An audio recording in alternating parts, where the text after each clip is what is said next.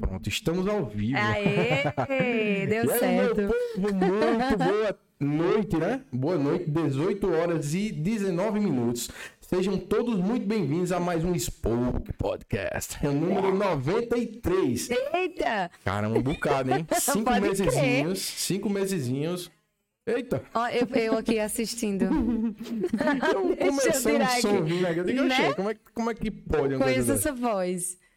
É, cinco meses mais ou menos, agora um pouquinho mais, porque já viramos o ano. Cinco meses de podcast, fazendo a coisa acontecer. Tá sendo bem legal. E hoje é o de número 93. Então, poxa, 93 Pode podcast. crer, viu, não? Estamos aqui com Gitânia Pimentel. É, eu mesma não imaginei que já tinham tantos programas Muitos. assim. Inclusive, era pra eu ter estado aqui ano passado, né? E não deu Verdade. certo, mas agora estamos. Faz um ano que eu chamo ela, vem. Faz um ano, nem tinha Desde um ano ano. passado. Para com isso. Desde o ano Que passado. cascata. Não é que eu te- tem aquela brincadeira que quando virava o ano, a gente dizia, caramba, desde, o ano passado que eu não tomo banho. Que eu não tomo banho. Então é mais ou menos isso. Desde Já o é ano dia passado que eu seis, chamo e né? ela não vem. Já é dia 6 e desde o ano passado tu não toma banho. É. E aí, quando, quando tu viu aquela, aquela chamadinha lá, aquela resenha lá que eu fiz, tu. E a galera começou a sugerir, inclusive com um Sim. amigo seu, que um, um dos. Uma das sugestões de vários que teve seu nome foi um amigo seu, como era o nome dele mesmo? Jefferson. Jefferson. Foi a primeira pessoa que, inclusive, me mostrou, né? O podcast eu não sabia que, que, que existia. Aí ele falou, ó, Gitana, era massa que tu participasse desse aqui. Eu vou sugerir teu nome. Uhum. E aí, eu acho que ele sugeriu ano passado, não deu certo. Aí, quando você lançou a caixinha essa semana... Que aí, aí eu achei que só ele tinha me sugerido Sim. meu nome, né? Fiquei até feliz de saber que tinha mais teve gente mais. querendo. Eu até gravei, eu até gravei. a- Eu ia soltar, só que é o seguinte. Teve alguns nomes lá que, que davam e que não davam pra chamar. Então, Aham. aí quando eu ia soltar, eu pensei, caramba. Não, vou, não vou soltar pra. Melhor a- não expor, A pessoa é. pausa assim, aí caramba, não, quis me chamar. Porque É, imagina. é meio complicado. Tem, tem umas situações É, complicadas às vezes que a gente tem que ter o, o timing de se dá certo, se não dá. E, e fazendo. E eu não lembro exatamente se a primeira vez o- a intenção minha foi direto te chamar ou se foi em decorrência dele. Eu já te conhecia, né? Já tinha até, a gente já tinha até conversado sobre tocar lá no, no Aham, Container que é meu primo, inclusive. Um bar sensacional, Container Grill, conheçam lá. E, mas o que Verdade, importa... inclusive, né? Querendo me chamar. Tu já cantou lá algumas vezes, não foi? Eu- Não, eu só fui lá uma vez com os inimigos da vizinha. Aham. Renan. É, exato. Renan, inclusive. Eita, que massa! Que eu sou, eu- é, eu vi que ele, que ele colocou meu nome lá quando você colocou Aham. aquela foto misteriosíssima. Ei, tu gostou daquilo? Meu Deus, não dava pra reconhecer de jeito nenhum. Fiquei chocada, Tu sério. pra galera, né? E aí, Caramba, fala que sou eu, realmente. que Tem eu. quem diga que sou eu Mas naquela deu um bocado de gente. Deu, Foi. deu uns oito, acho que oito Eu vi. menções lá. Gigante Pimentel, adorei. Eu, eu gostei, não vou mentir que eu o gostei. Wilson, o Wilson Paz, que inclusive tá na Inglaterra. Cara, gente boa pra caramba. E. Qual era outra coisa? Caramba, tava na minha cabeça agora, acabei de esquecer. E tinha um outro nome lá, era Elba Ramalho. Eu digo, caramba, É, é, não, é o cabelo, é realmente. Angélica, eu gostei Angélica. bastante. foram longe. Eu digo, ah! Angélica, eu gostei. Mas eu tô fazendo aquilo ali, colocando na- naquele formato ali, tipo meio que de desenho. E tá sendo bem legal, a galera tá gostando, porque cria um pouco mais de interação do que só Sim. você dizer, descubra quem é o convidado de amanhã. Bota daquele jeito, fica sem um rosto. E ficou muito legal, eu adorei. Ficou Adorei. bonitão pra caramba. eu vou pedir a todos vocês falar um pouquinho aqui, algumas coisas importantes pra falar. Primeira, pedir pra todo mundo que está assistindo, tá, tá ao vivo? Tá. Tô com medo aqui. Do nada dá um estilo na minha mente aqui. E a todos vocês que estejam assistindo ou venham assistir posteriormente, que hoje em dia, como eu acabei mudando o horário em decorrência do horário daqui, deu uma modificada. Passa a ter mais visualização posterior do que no ao vivo. Sim. Mas isso aí oscila também. Mas pedir a todo mundo que está assistindo ou- ou virá assistir para curtir esse vídeo, para se inscrever. Ou você pode botar o legal ou o negativo, mas bota, deixa alguma coisa aí. Manda comentários, mandem perguntas que lá pro finalzinho do vídeo, as perguntas que estiverem aqui no chat eu vou ler. Inclusive no chat tem uma opção muito legal chamada Super Chat. Você pode ir lá e mandar um valorzinho para ajudar o Sim. Spoke. Nós somos um, isso aqui é um trabalho totalmente independente, desde o investimento até tudo que acontece aqui é tudo independente. Não temos grandes empresas, conglomerados fazendo tudo isso aí pra gente. Envolvidos, é. Então a gente precisa do apoio de vocês. Isso é muito importante para continuar essa história do Spoke, que a grande intenção é pegar os nossos heróis e contar as histórias deles enquanto eles estão vivos. Porque a coisa que eu mais vejo aqui que me chateia, que a gente tem grandes pessoas e ou elas vão embora daqui serem grandes longe, ou você só vem ouve falar depois que a pessoa morreu.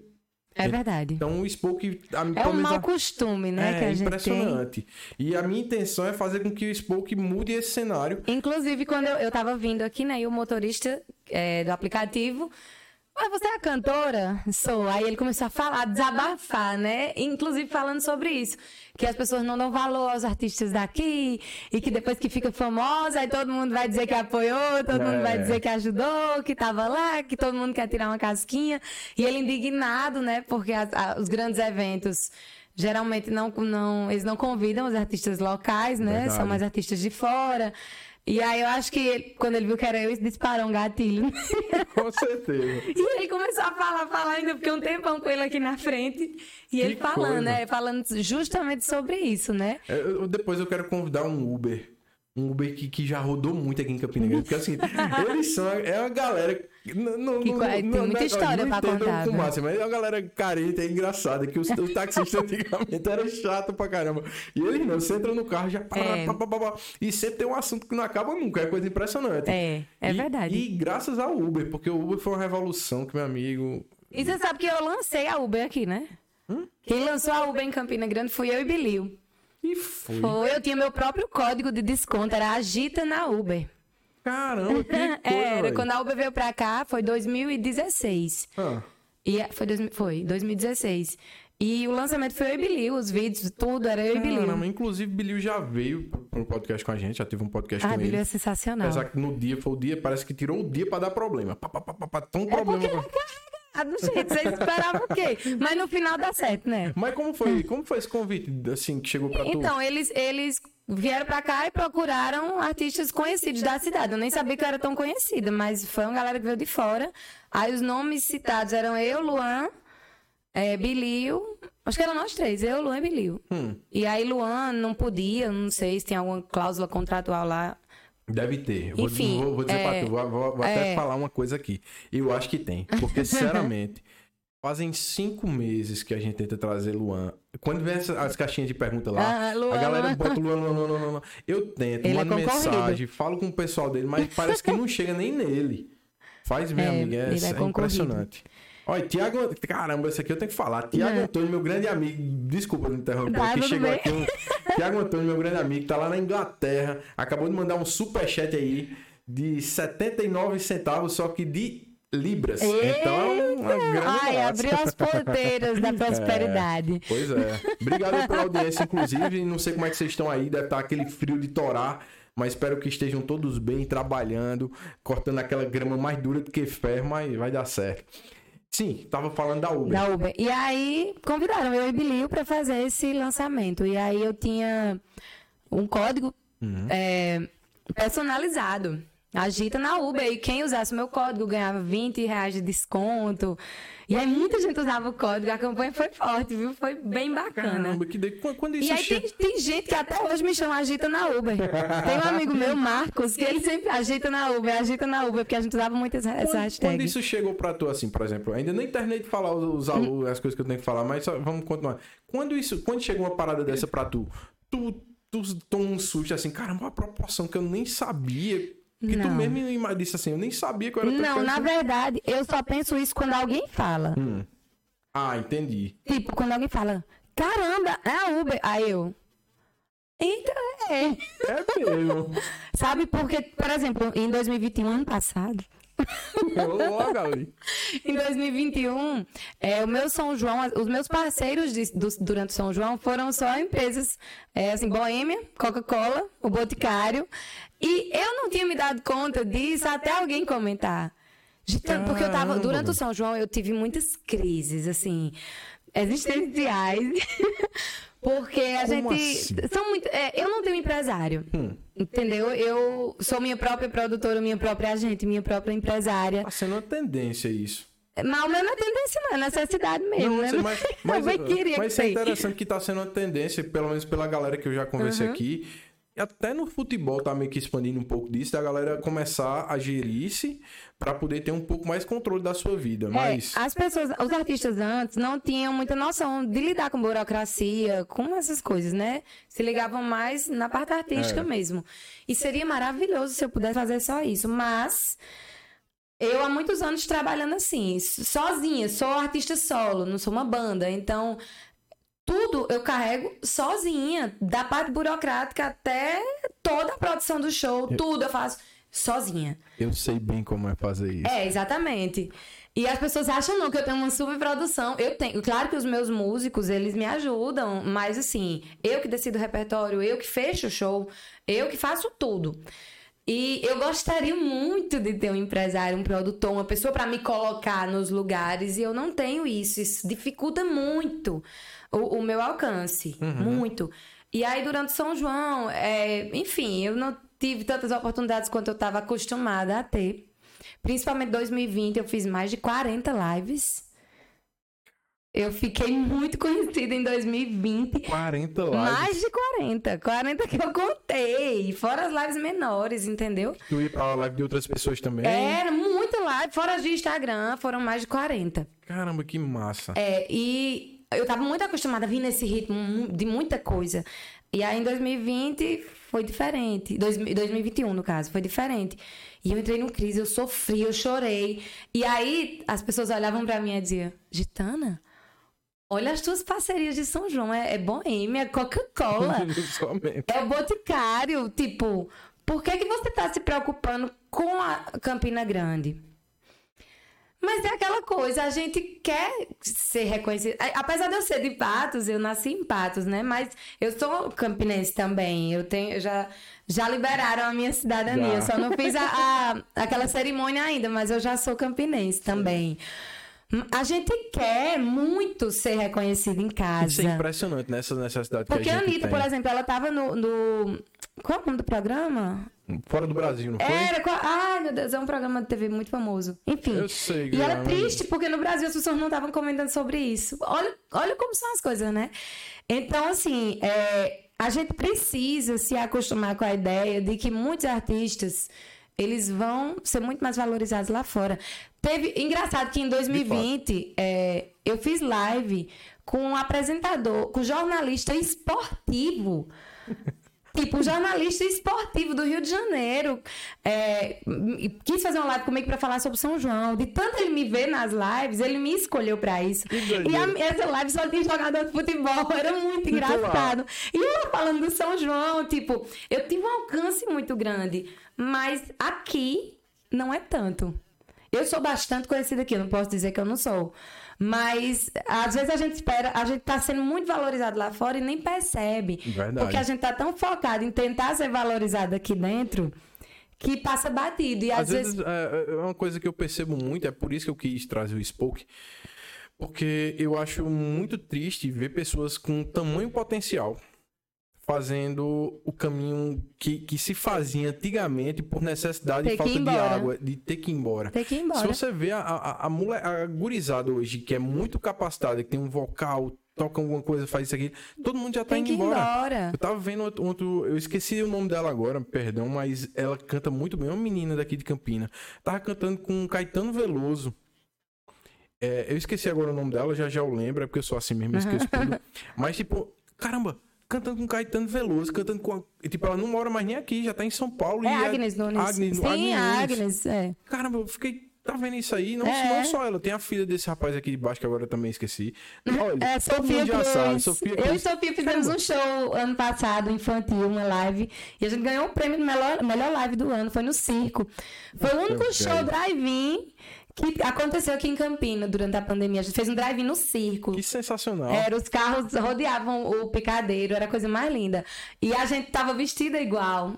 A gente dizia que ela, ela era a gitaninha e eu a Sofia Grande. Porque a gente tem uma semelhança Sim, física. lourinha? É, e aí a gente teve essa ideia de fazer esse show. Foi maravilhoso. Sofia é uma das pessoas mais talentosas que eu já vi na minha vida. É uma coisa impressionante. E a fala dela? Ela- Você ela é parece. incrível, parece é que pegaram um adulto, assim, muito capacitado de- na oratória e colocaram dentro dela É. lá. Ela falando, você fica. E a mãe dela, Karina, é uma tremenda de uma produtora. Ela não é produtora profissionalmente, mas quando ela bota a mão para produzir, ela faz coisas que nem todo produtor consegue fazer. É uma coisa impressionante. Então, Sofia, ela é muito bem assistida e melhor, ela é criança. De verdade. Ela, né? Ela jeitinho. tem a hora de brincar, ela tem a hora de estudar, ela tem a hora de ser artista e ela, isso é muito controlado pelos pais dela. Então é, é- é uma coisa também que eu admiro muito e é por isso que ela evoluiu tão rápido. Né? Ela, ela é bem assistida. Eu vou até te falar uma coisa assim. alguém, eu comentando sobre essa Agnes Nunes um dia. A sorte que eu sou ruim de memória, e eu não tô mentindo, não. Alguém pegou e me falou, falou isso aqui sobre ela, que eu achei. É, é isso que, que, que me. Que me dói aqui. Aí eu disse, "Ah, caramba, essa menina aqui e tal, como é? Aí a- pessoa me falou e disse, é. Não, ela pegou, chamou a atenção, foi lá pra fora e ficou forçando o, o sotaque nordestino. e é por isso que ela, que ela, que ela tá lá fazendo sucesso na, na, na onda de, de Juliette. Eu digo, Não, do Juliette, a menina surgiu primeiro, Aí gente. digo, Como caramba, assim? véi. Há dois menina- anos, três anos, sei lá, a Agnes já ganhou um troféu Gonzagão, ninguém nem conhecia a Juliette menina, ainda. a menina história, tá lá no cenário levando o nome de Campina Grande e as pessoas têm uma visão como se fosse uma rixinha, uma rixa de bairro, tratando É, mal, falando mal. Eu fico Mas, impressionado. mas é, é uma coisa que. E, e engraçado que a gente tá tocando em temas que eu tenho conversado nos últimos dias. É, é por isso, as pessoas não entendem por que os artistas ficam muito famosos, vão embora. E muitas vezes eles deixam para trás mesmo a cidade natal. Porque enquanto eles estão aqui, ninguém tá nem aí. E aí, quando eles vão embora, as pessoas ficam cobrando deles. Sabe? Cobrando o quê? Você não fez nada por eles enquanto eles estavam aqui. Bota um show do cara, da pessoa aqui. Sabe? Se for mais de 10 reais pra pessoa entrar, vou. Ah, é, vou Um nada, show vou não sei quem. Não vou, não. Exatamente. Então a gente precisa ir para um, um The Voice, para um Superstar, para um BBB, para as pessoas poderem dar valor, porque você não importa o quão você é bom quanto artista, você tem que ir para um reality show, senão você não serve de nada. É impressionante, é Ou impressionante. então você tem que ser. É, com o caso de Agnes, né? Ela sempre foi muito compartilhada, ela é muito talentosa, muito- é uma figura muito interessante. E aí, Lázaro Ramos compartilhou um vídeo dela, e aí, tipo, poxa, as pessoas viram Agnes a vida toda, mas ela só, só passou a valer alguma coisa quando Lázaro Ramos compartilhou, quando É a Loki né? compartilhou. Agora aí fica bonito. Aí, é, de repente, é sensacional, sabe? vou postar também, porque tá o Brasil todo mundo Eu, postando. eu fico muito impressionada comigo, porque eu tenho muito seguidor para os, os padrões locais, assim, tipo, eu tenho 20 mil e pouco. Isso é muito para uma cantora de música tradicional, que é o que eu faço. Eu não canto nada que tá na moda para viralizar. Sim. E eu consigo um, um alcance bem bom, sabe? E eu, eu não, não vou ser ingrata também e dizer que, ah, que ninguém me dá valor. Não é bem assim. É, mas não é fácil, não é fácil. Até pronto, esse meu caso. Por que, que eu não consigo um empresário? Por que, que eu não consigo um, um produtor, um agente? Porque todos eles olham pra mim e eles não aceitam a música que eu faço. Se fosse essa botada. Tem que, tem Aí que, eles- Eu tenho que cantar sertanejo. Ou eu tenho que cantar piseiro. Não tenho absolutamente nada contra, mas não é a minha natureza. Sabe? E a- eu tive até um mal-estar uma vez. Eu fui cantar num evento de um pessoal do Rio Grande do Sul. Era um evento de, de bicicleta, de moto, uma coisa assim. E aí eram, eles contrataram um show de forró. E eu fiz um show de forró. E as pessoas, algumas pessoas daqui, sertanejo. Canta sertanejo. Aí eu, ô, gente, eu não canto sertanejo. Canta sertanejo. Aí eu comecei a me irritar. Aí eu disse, pessoal, isso é um show de forró. Eu não canto sertanejo. Aí a menina falou, mas nenhum. Eu disse, nenhum. Nenhum. Aí eu disse, se tivesse uma dupla sertaneja aqui, vocês iam pedir pra eles cantarem forró? E aí, terminei meu show. E o contratante, o gaúcho, veio parabenizar. Ele disse, eu, eu achei muito bom você fazer isso, porque quando a gente vem pra cá, a gente quer ouvir a música daqui. Porque lá no Rio Grande do Sul, a gente valoriza muito a nossa cultura local, a nossa música, os nossos trajes, a nossa cultura. E eu quero ver o de vocês. E aí, quando foi no outro dia, um amigo meu que canta numa banda de, de forró estilizado, essas coisas, veio comentar que a- uma moça falou que uma cantora muito chata aqui ontem, que a gente ficou pedindo pra ela cantar sertanejo, ela não cantou. Aí eu disse, foi, amigo. Eles foi. Eu disse, tu canta o quê? Tu canta forró estilizado, esses negócios, né? Ele é, eu disse, se eu pedir pra tu cantar Roberto Carlos no teu show, tu vai cantar? Aí ele, não.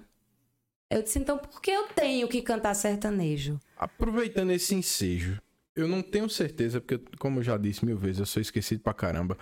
Ah, eu acho que foi Alex Brasil. Ele fez uma pergunta de quais seriam os conselhos que você poderia dar pra Gitana quan- antes de tudo isso acontecer, Gitana criança.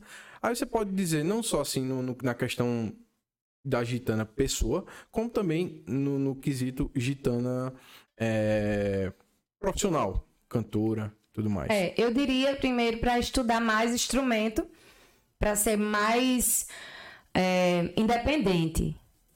Porque eu toco um pouco, toco um pouco de piano, toco um pouco de violão, mas eu não me sinto segura para me acompanhar. Então, eu sempre preciso de um músico comigo, em qualquer lugar que eu, que eu vá.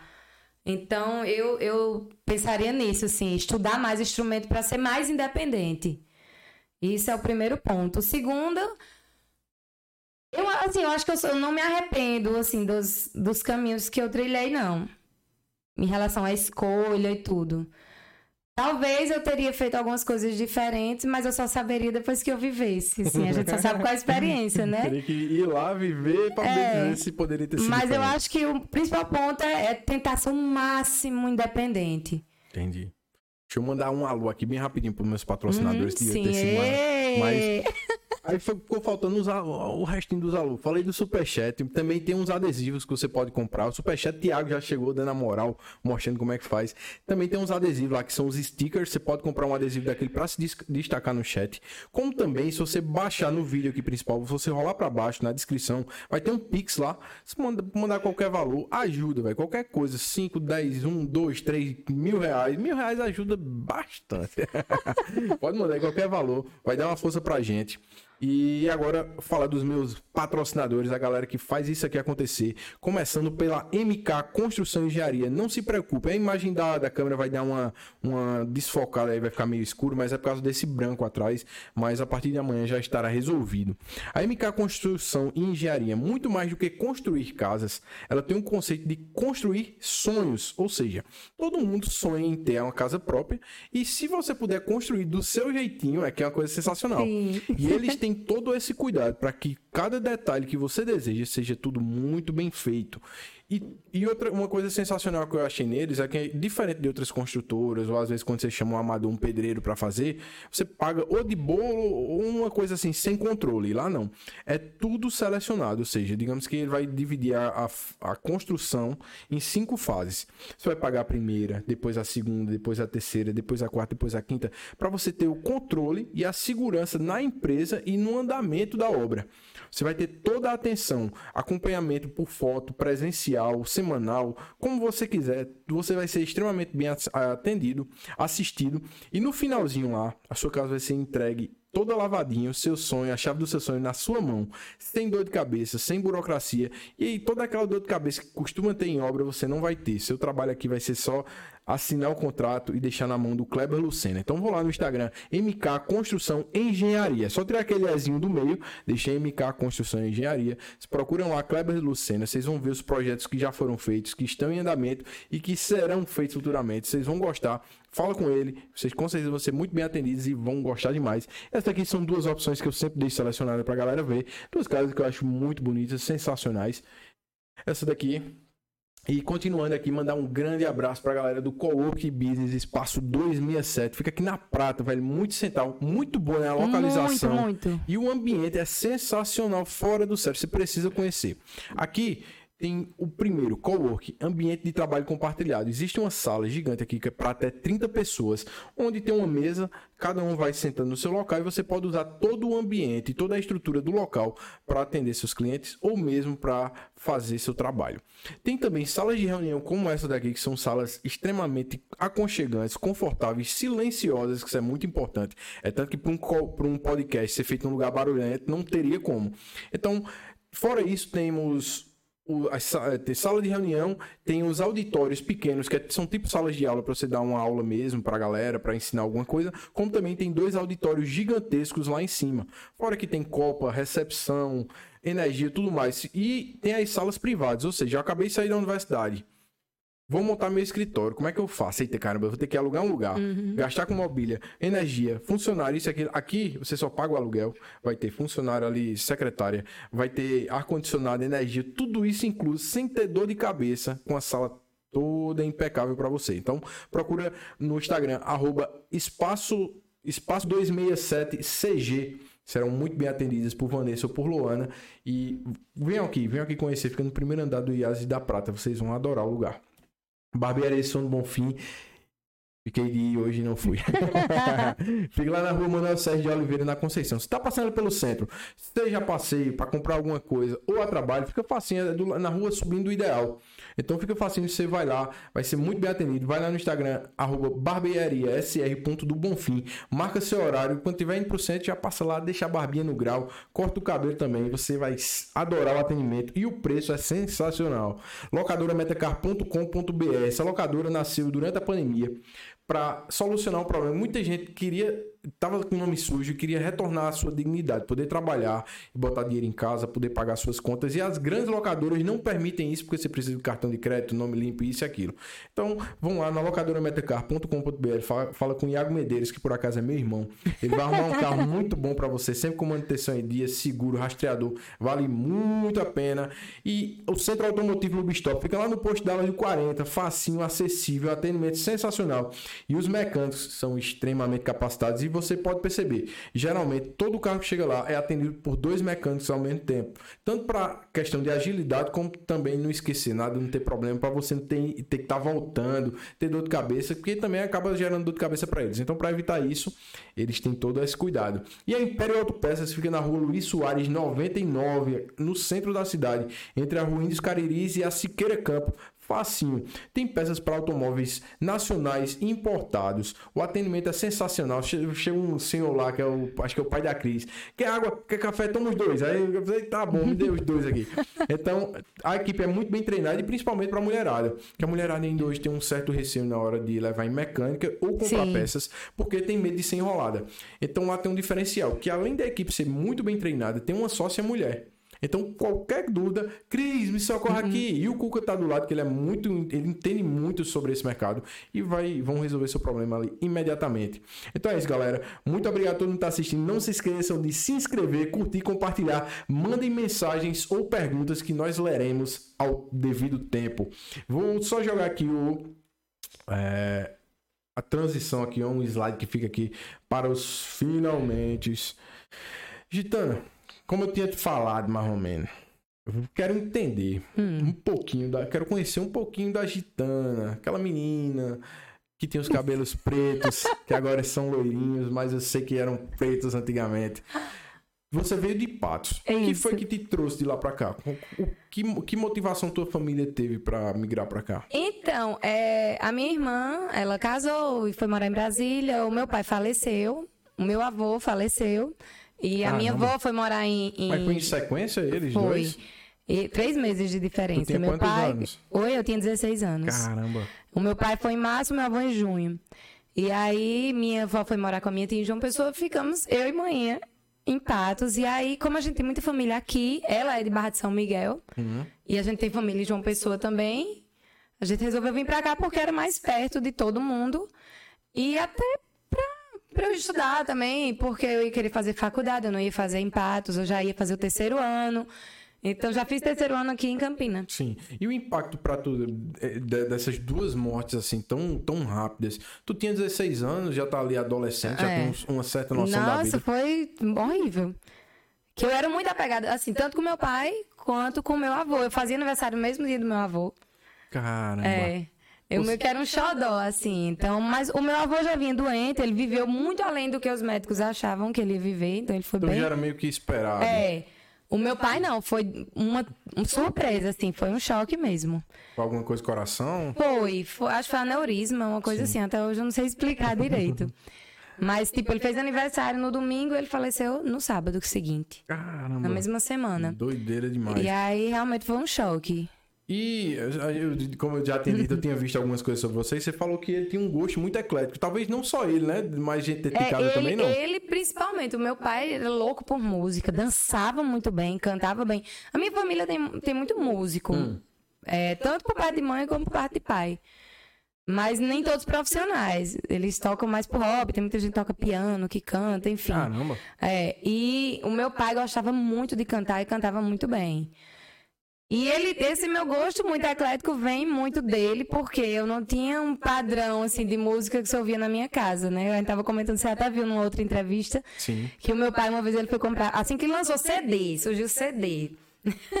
a gente tinha muito disco de vinil em casa. Eita. E aí, quando surgiu o CD, eu tinha de Pink Floyd a, a Balão Mágico, era Vinil assim. dá aquela nostalgia, né? Quando começa É. a... E eu tenho música minha em vinil. Você Já pensou você se ouvir em vinil? Caramba, doido. Poucos têm esse privilégio. Eu Como é que tenho. foi? Tu, tu Eu pegou achei- e mandou transcrever? Não, não, eu vou chegar lá. Ah, tá bom. Foi no Prêmio Multishow. Quiser Prêmio- saber, assista. Prêmio Multishow. É, se quiser saber, assista.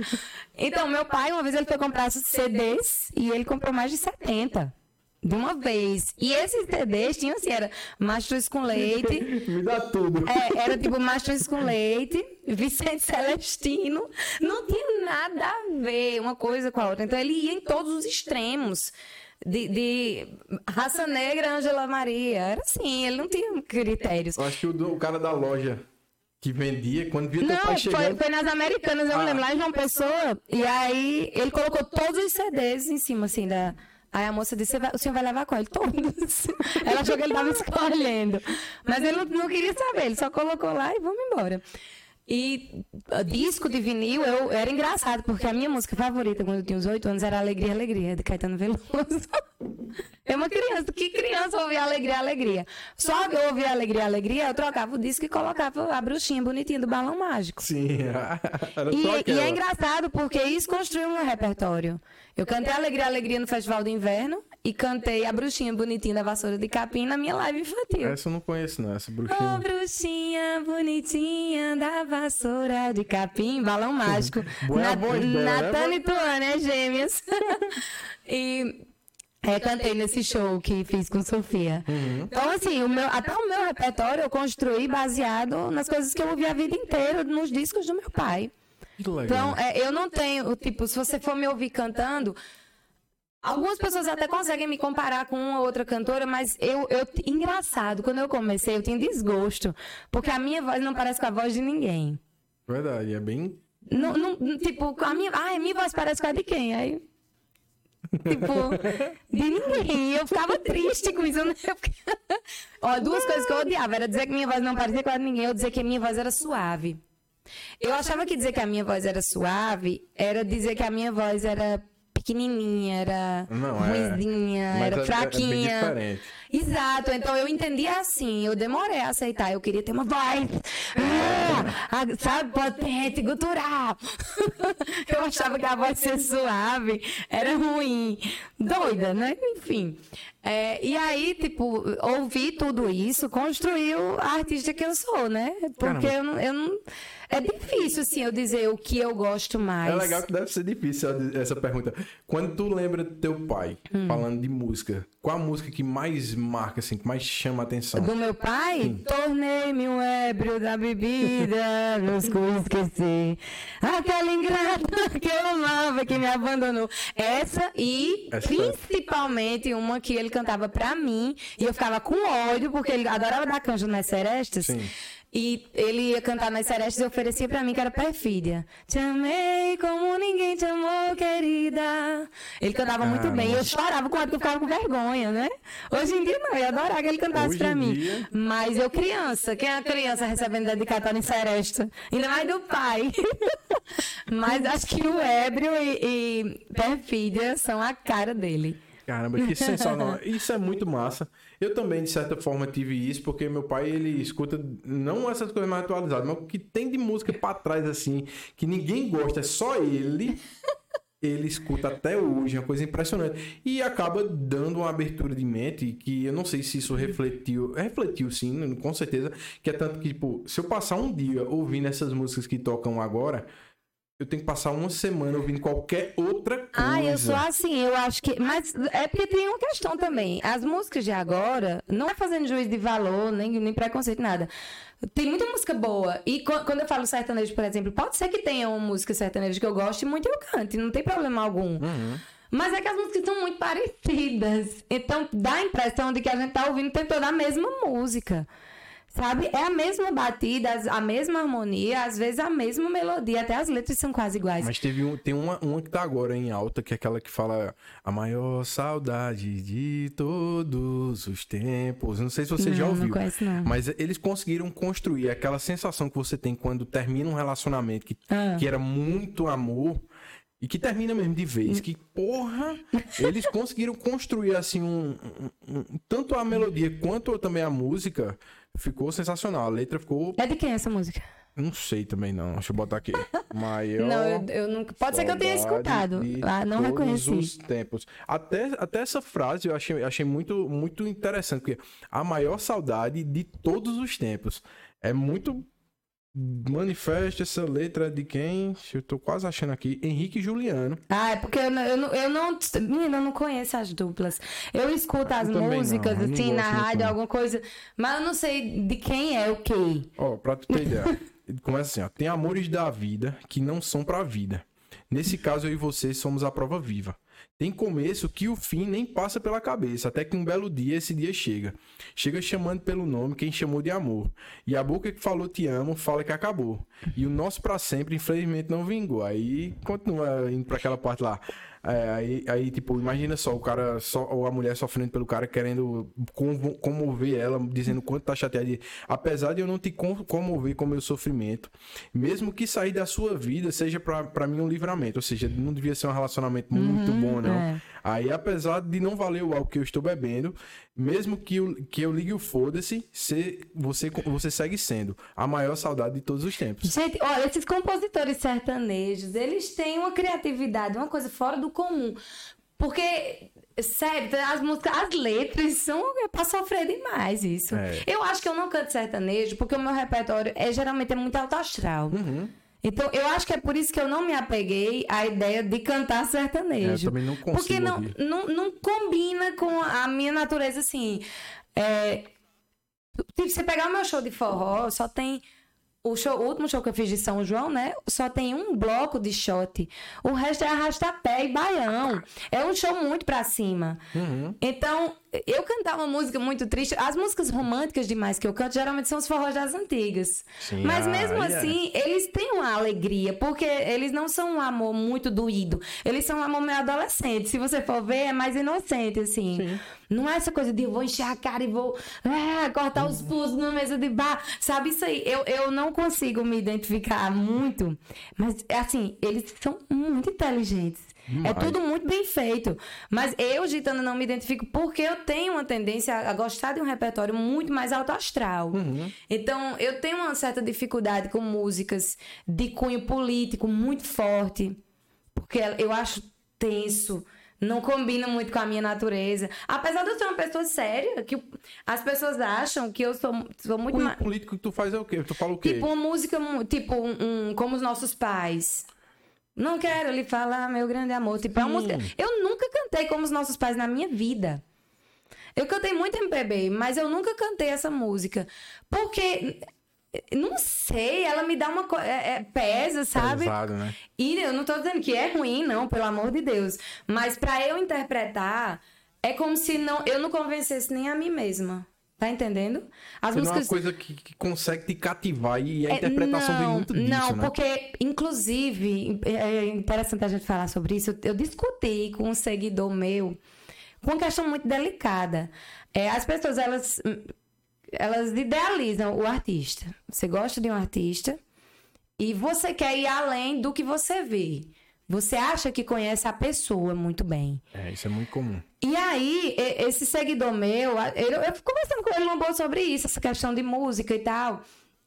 E ele queria, porque queria, que eu tivesse um um certo perfil que eu não tenho. E porque para ele a arte é, como ele falou, a arte é uma inquietação, é um desejo de liberdade, de não sei o quê. Para mim, para gitana, é entretenimento.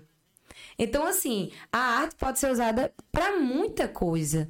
Você pode usar a, a música para roer, para dançar, para passar uma mensagem, para reivindicar, para militar. A música é muito momento a música, também, né? E a música pode ser usada para muita coisa. Porque a interpretação vai de quem tá ouvindo. Exato. Às vezes você tá ouvindo, como é aquela música Tarek Mariola. Uhum. Porque o pessoal pensava que, não, é... Pensava que era uma música romântica. Sim. E não Aí, é. quando você vai ver, não tem quando nada conhece a história, não é uma música de um homem para uma mulher, é uma música romântica. Mas imagine quantas pessoas choraram, roeram, é.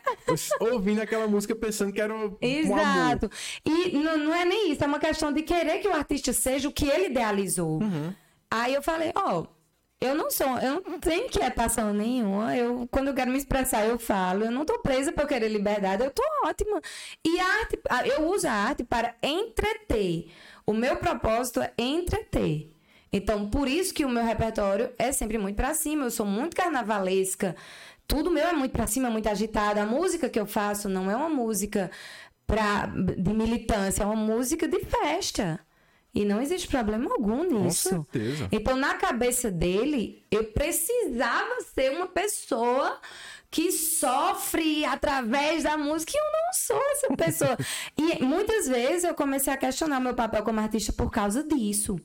Porque eu vejo as cantoras, os artistas, eles falam de um jeito, eles têm muita poesia na fala.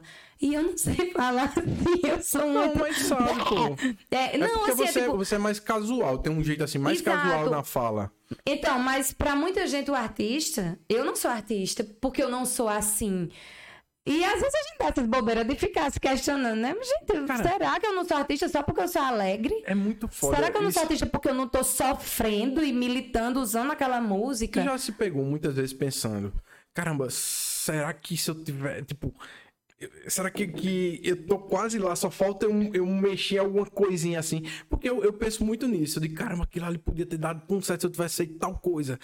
Mais ou menos aquela eu, pergunta. Eu já lá, estive eu... quase lá, muitas vezes, eu já fui pro The Voice três vezes. Não, não é que você esteve e, quase lá, você percebeu, mas você deixa... já é. É, exato, olha, olha como, eu, a, a, a, o, como é que o pessoal chama? O complexo de vira-lata, né? Não, não é nem isso, é porque é o seguinte, às vezes, como nós estamos vivendo a gente não consegue dar a dimensão Exato. Tá e, e, tem né? uma coisa que na minha casa, por exemplo, a minha mãe, ela nunca deixou que eu me achasse uma grande coisa.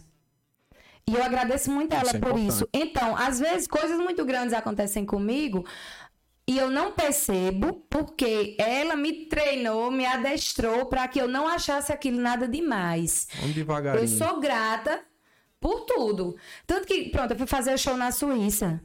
E aí, é, fiz São João de Geneve. E aí, um, um, jornalista perguntou: como é fazer um show na Suíça? Eu disse: a mesma coisa de fazer em Pocinhos.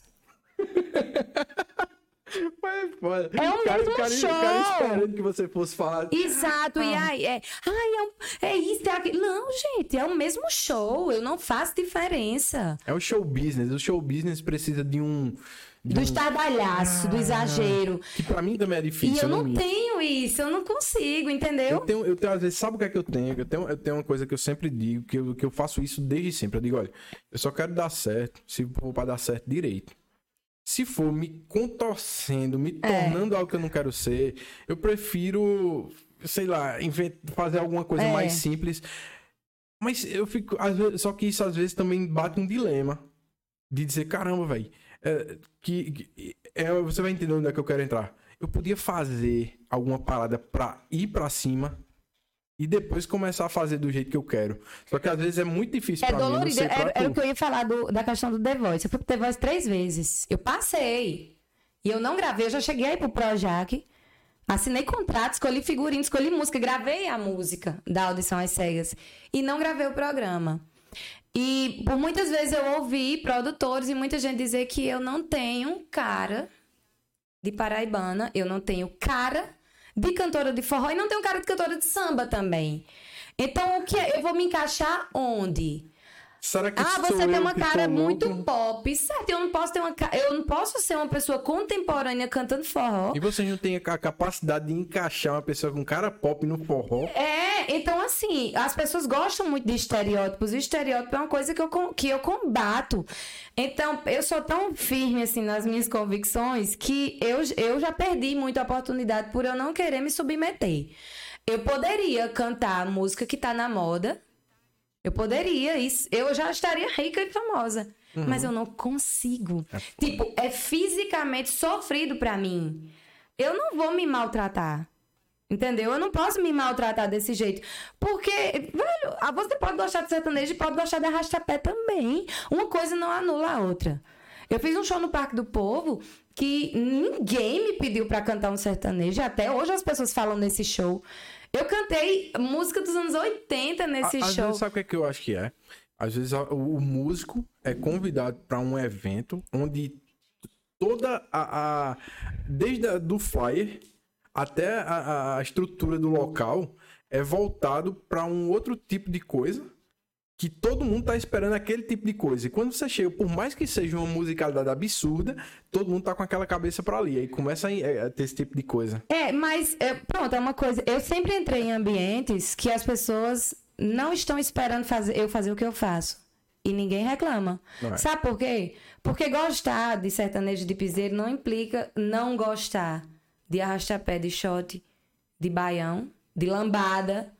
Você Com pode gostar dos certeza. dois, nada É impede. tanto que hoje em dia, se você for ver o sertanejo dos grandes, não é nem sertanejo mais. O cara pega É qualquer tudo outra misturado, é. E assim, é, ah, porque o povo gosta disso. Não, é a mídia, também, é a mídia que entrega isso. Sim. Porque se a mídia entregar arrastapé, as pessoas vão gostar de arrastapé.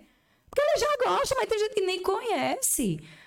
Então, assim, não vou dizer o povo não gosta disso. Não, o povo gosta. O problema é que ninguém toca.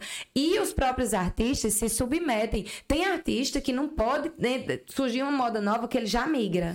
Migra, e migra, e migra. E ele acaba que não, não Mas tem identidade Eu, nenhuma. eu tenho uma certa crítica, por exemplo, a, a grandes músicos brasileiros.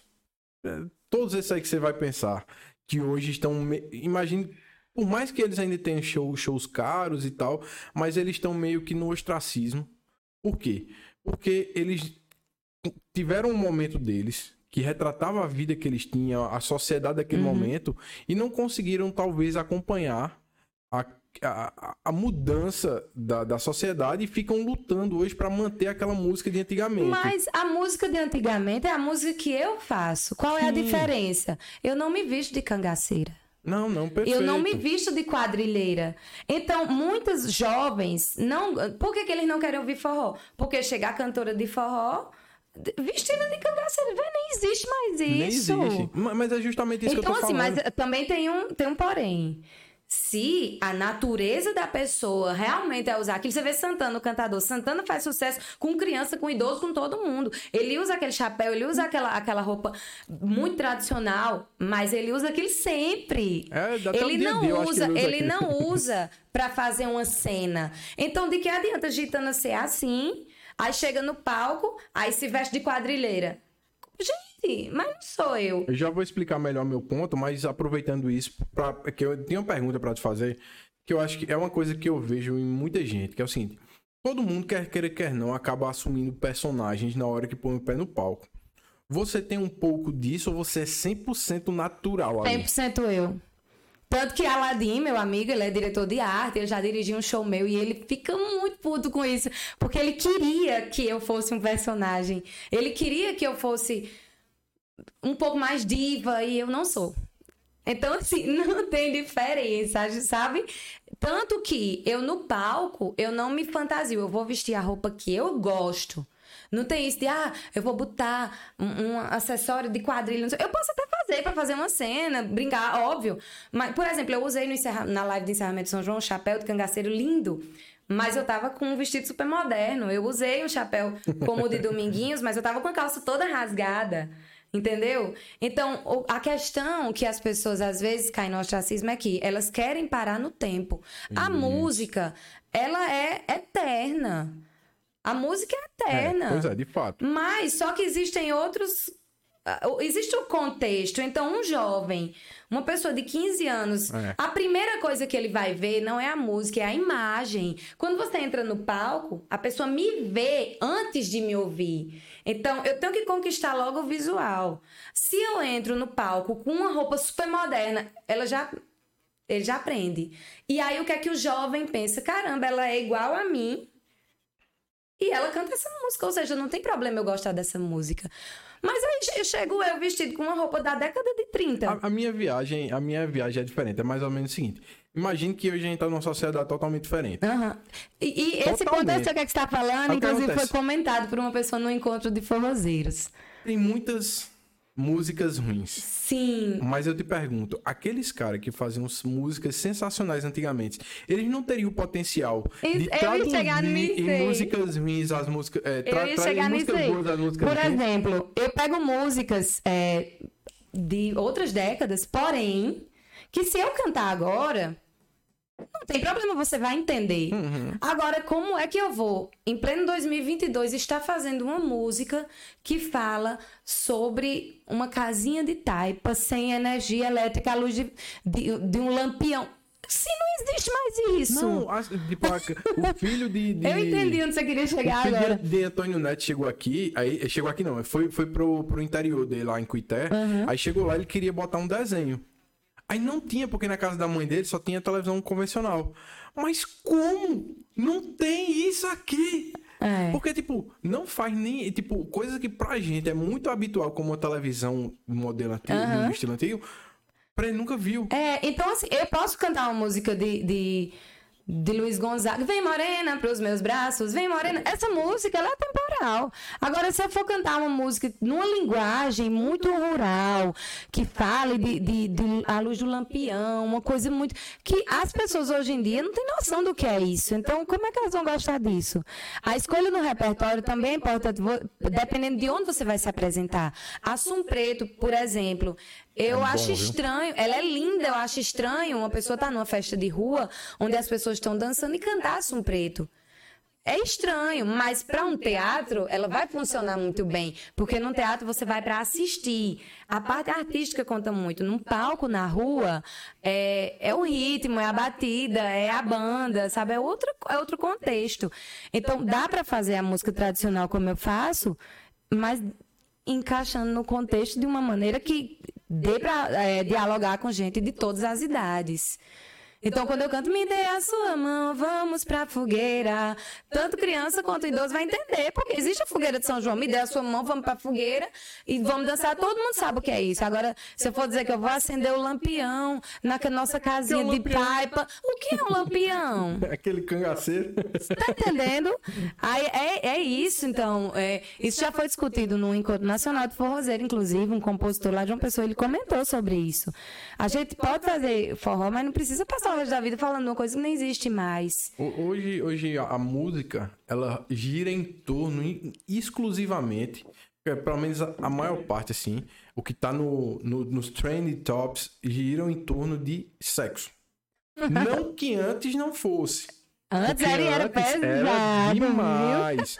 Só que era maneira de falar. Hoje se tornou normal. É. Caramba, hoje é muito explícito. só pode escrever uma música se estiver sentada, sentadinha, sentada. É, se sentar. Tem que sentar todo mundo cansado, né? A galera cansada, essa geração. Chega nos cantos, só pensa em sentar. Não sei não. Mandar um alô aqui para o grande Alex Brasil, que está nos assistindo aí. Também mandou aquele velho superchat. Muito obrigado, ajuda demais. Valeu mesmo. E ele perguntou aqui: vão ter mais músicas com a H, aí para no H. A, H música. Ah, o que é isso? O H é Igor. Igor é um compositor uhum. daqui de Campina Grande e ele fez um projeto inusitado, algo que jamais tinha sido feito antes, pelo menos que eu nunca tinha visto. Normalmente os artistas, eles ou procuram os compositores, ou enfim, e gravam suas músicas, mas o artista geralmente é o foco. Uhum. Igor, ele contratou artistas para cantar as músicas dele. Então, dentro desse projeto, as músicas eram o foco, a composição era o foco e nós éramos apenas um canal. Caramba. Então, eu, Casa Trevo, Thaís Soares, Savana Aires, Arthur Matias, Cabra Bom de Shot. Convidando os ca Ai, de eu tô- trevo, inclusive. Ah, eu amo demais. Tá, Eu tô faltando alguém, meu Deus? Lucas Barreto, o L Pontes, enfim. É uma galera massa, todos meus amigos participaram é, desse projeto, no qual Igor, ele, ele que preparou tudo. Nós fomos contratados, executamos, o foco são as composições. E, enfim, nós, como eu falei, nós éramos o canal. Eu acho que os compositores deviam seguir o exemplo de Igor. Porque ele é um grande compositor, ele compõe todos os gêneros. Igor Almeida. Ele compõe todos os gêneros que você imaginar. Eu gravei os shots, eu gravei dois shots. A, é, Savana gravou samba, Thaís Soares gravou bossa nova, Arthur Matias gravou rock. Caramba, Enfim, realmente. Casa Treve gravou pop e tá vindo mais gente, tá vindo outra edição agora. E ele é muito bom e foi um projeto diferente, né? Porque ele usou a gente, mas a música usou assim, no bom sentido, né? Mas a música foi o A foco. condução foi vocês, né? É. Me diz uma coisa, e relativo a, a, a composições, tu tem esse, esse dom para isso ou não? Então, vamos lá. Prêmio Multishow, eu concorri com a música minha. Hum, Eu não sou, eu não me considero compositora. Por motivos de. Um compositor, eu acredito que é aquela pessoa que diz assim: eu vou compor sobre este ar-condicionado. sim. E ele consegue construir uma música sobre ar-condicionado. Eu não tenho a menor capacidade de fazer isso. As vezes que eu compus foram na base do ódio. Então eu sou aquela pessoa que, se os meus inimigos soubessem, eles jamais me atacariam, porque eu funciono muito bem com a psicologia reversa. falando, Vou só pegar o celular ali, Sim, tá? senhor. Psicologia reversa. Você fala assim, Gitano, eu duvido que o Gitano não consegue fazer isso. Ah, meu amigo, aí não faça uma coisa dessa, não. E aí eu vou provar pra você que eu consigo. Sim. E aí, no- o prêmio Multishow foi o seguinte: foi uma, é, eu tive um problema com a cantora, que é uma história que todo mundo já conhece, né? Já tá cansada e vencida. E eu fiz um texto, né? Com um desabafo é, pra ela.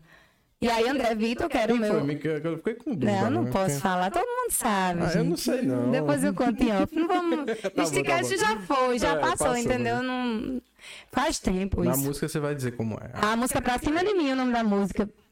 E aí, Eu, eu, ouvi fiz, ela. eu fiz um desabafo, André musicou, né? Fez o arranjo e tal. E aí nós concorremos ao Prêmio Multishow, fui finalista com essa música. E até, eu soltei até um, um- shade no, no especial do Multishow, que eu falei, se ela, tivesse- se ela não tivesse me infernizado tanto, eu não tava aqui hoje. Porque se realmente eu não tivesse sofrido o que eu sofri por ela... Eu era muito ruim quando eu comecei, tá entendendo? Mas era muito ruim mesmo. Porque eu já comecei, eu fiz um caminho inverso.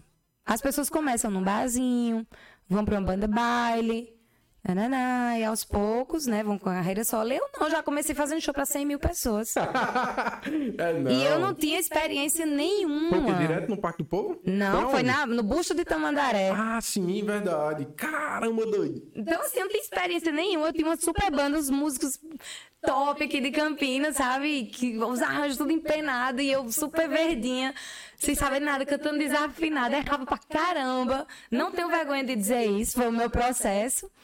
E eu fiz com a minha inversa. Eu comecei muito grande, assim, fazendo coisas muito grandes. E depois é que eu fui fazendo as outras. Mas calma aí. Como foi essa parada pra tu simplesmente começar direto lá? Como Foi assim, eu eu sempre fui muito, eu sempre tive um preciosismo muito grande com tudo que eu faço. Então, se eu vou lançar um clipe, eu quero que seja um super clipe. Se eu vou lançar uma música, eu quero o melhor estúdio, os melhores músicos, os melhores arranjos. Mesmo quando eu não era experiente, eu queria isso. Eu queria sempre fazer. Eu fui a primeira cantora, eu digo sem medo de errar, na Paraíba que teve um site. Então, em 2011 eu tinha um site.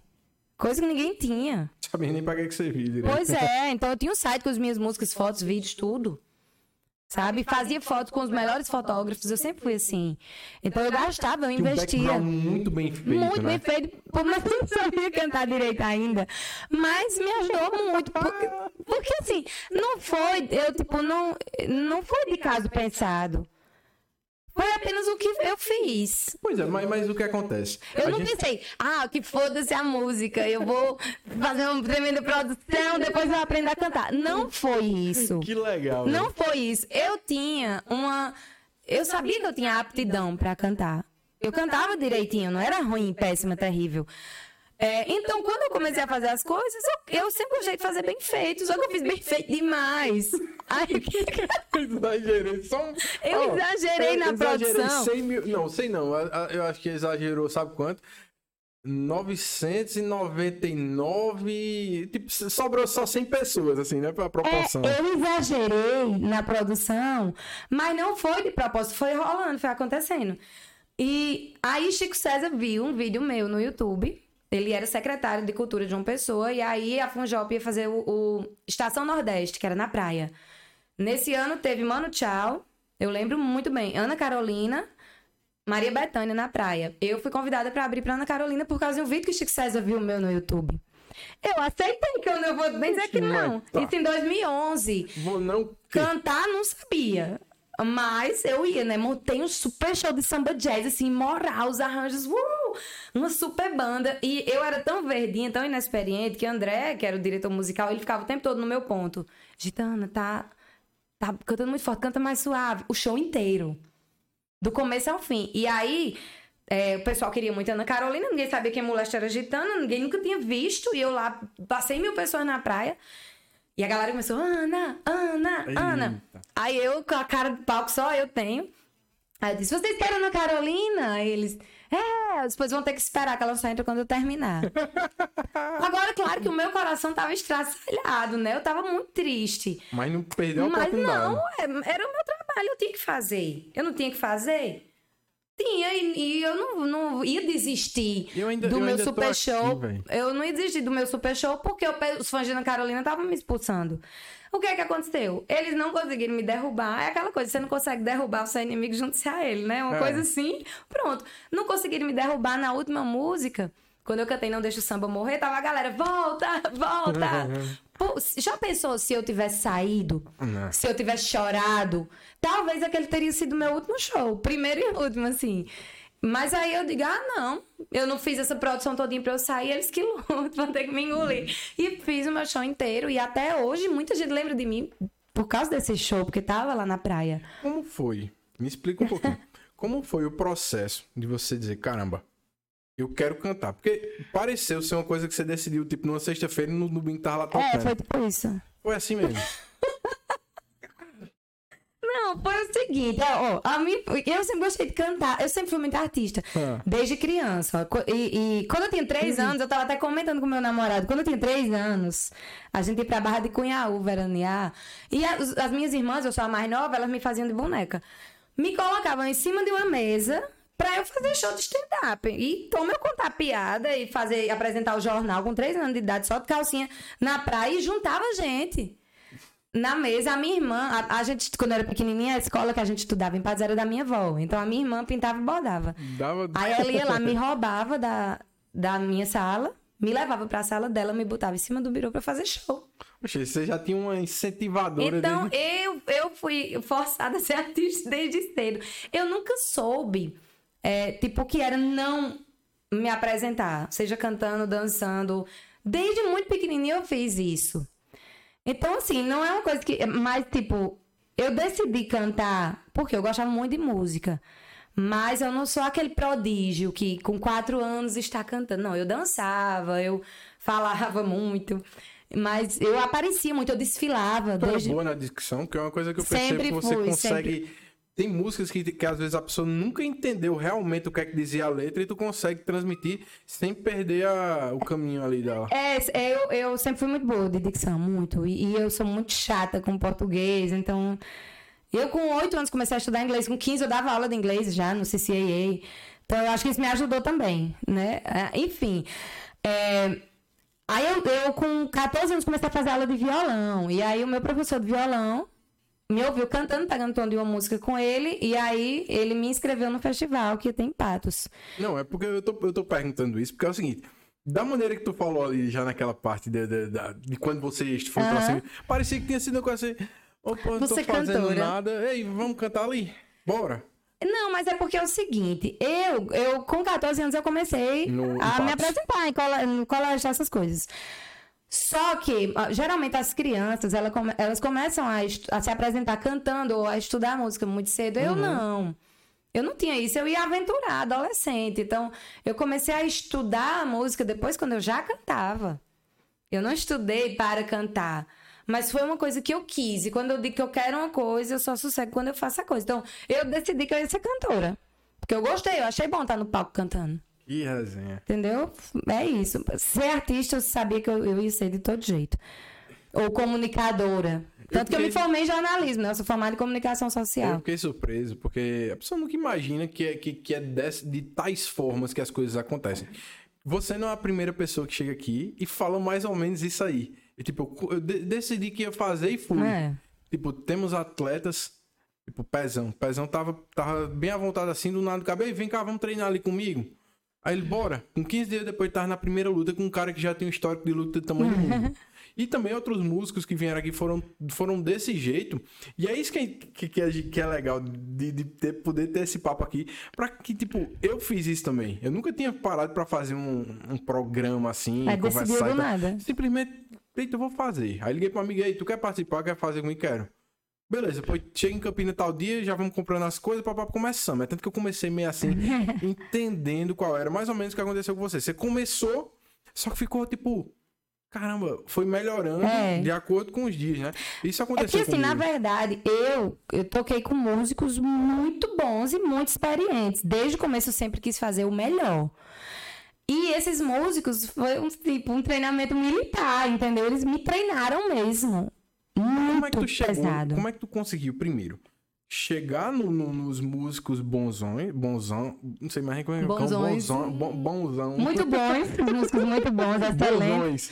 bonzões. É. É, bonzões. Como é que você conseguiu chegar neles e como é que conseguiu fazer eles acreditarem no projeto assim de uma maneira tão. Então, como eu cheguei neles foi o seguinte: eu vim fazer faculdade de comunicação.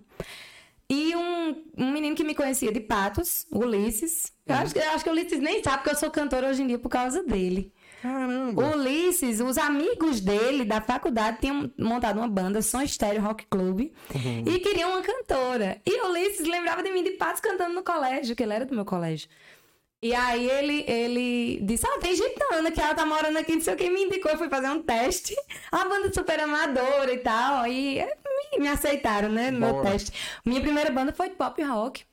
Caramba. É, Som Estéreo Rock Club. Eu tenho maior orgulho. Acho Vocês coisa mais fizeram algum showzinho? Fizemos, a gente fez domingo no parque, a gente tocava no Magia do Verde. A gente até que tocou, assim, a gente ensaiava mais que tocava. Mas pra uma banda de guri, assim, de E garagem. começou até assim. É. Gravou CD. A gente tem bastante coisa. Nesse teu Sim, pré-carreira. aí, eu com essa banda, eu comecei a conhecer outros músicos, por causa dos músicos e tal e tal. Hum, E aí, é, eu ouvia muito falar de André Vitor, Felipe Luna, Camilo, não sei quem, bebê. E aí, quando eu fui gravar o CD, eu já ouvia muito falar nessa galera, eu te convidei André. Fui fazer o orçamento com o André. E aí, André se tornou meu diretor musical, meu grande amigo. É, dirigiu. todas as músicas que eu gravei, na verdade, eu sempre gravo com o André.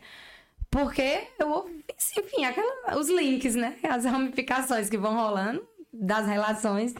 E foi assim. nesse teu pré-carreira, pré-carreira é, profissional, quais foram os momentos mais marcantes, assim, de, por exemplo, da banda, de tocar num lugar, num outro? Quais foram os momentos mais marcantes pra tu? Tá, esse show que a gente fez na praia, Sim. óbvio, foi um show assim que. Eu digo antes desse mesmo, eu digo assim. Não, antes desse não teve, porque foi foi meu comecinho Mas isso eu digo aí, assim, tu tocou com uma banda de rock. Não, mas aí a gente foi, era muito aqui, era muito bar, era, não, tem- não teve nada grande. Entendi. E aí veio logo o meu CD e tal, pá, esse show grande, prêmio Multishow logo em seguida. Foi quanto tempo depois o, que tu foi pro Multishow? Dois anos, depois em 2013. Dois anos depois. Vamos, vamos só pra gente conseguir colocar numa cadeia assim de crescente. Certo. Começou lá no. no- na- em João Pessoa, lá no. no- no- Foi onde eu lancei meu primeiro CD. Pronto. Foi dia 15 de janeiro de 2011. Começou lá. Aí, dois anos depois, o próximo processo, assim, de coisa de- Grande. De, de- grande foi para o Multishow. Prêmio Multishow com a música desse CD, que foi a música que eu fiz. Quando tu foi convidada para ir pro Multishow, tu já tinha feito essa música? O CD já tinha dois anos. Ah, sim, a música que tu levou pra lá. Sim. Sim, entendi. É, porque eu, eu É, não o CD já tinha dois anos. O caminho.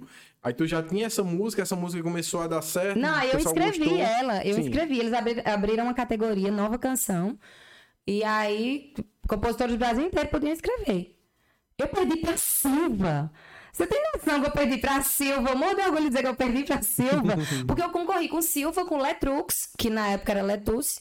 E o Terno, que eu era muito fã do Terno, e eu concorri com eles. Foi o mesmo ano que a Anitta ganhou alguma coisa com o Show das Poderosas. E eu dizia que essa minha música era o Show das Poderosas do samba. Porque é a mesma história, é a mesma temática. É uma inimizade, uma coisa assim, tipo, eu sou foda, você não pode comigo. é, é, tipo isso. Foi o ano que Carol Conká ganhou é, Cantora Revelação. Esse ano foi bem... 2013, né? Foi bem interessante. E aí, é, tipo, a gente enviava as músicas e eles escolheram 23 no Brasil inteiro e a minha foi uma delas. E a minha era a primeira da lista na, na votação. Eita pau. Então eu, tinha, eu esqueci que eu tinha me inscrito. E aí o meu amigo Elton ligou, eu tava dormindo. Você tá concorrendo ao prêmio Multishow? Aí eu. Acordei, aí eu fui me lembrar que eu tinha mandado essa música, que eu não lembrava.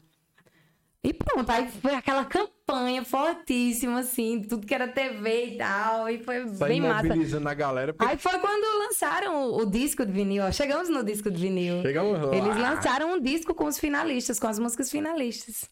Caramba, que É. legal, velho.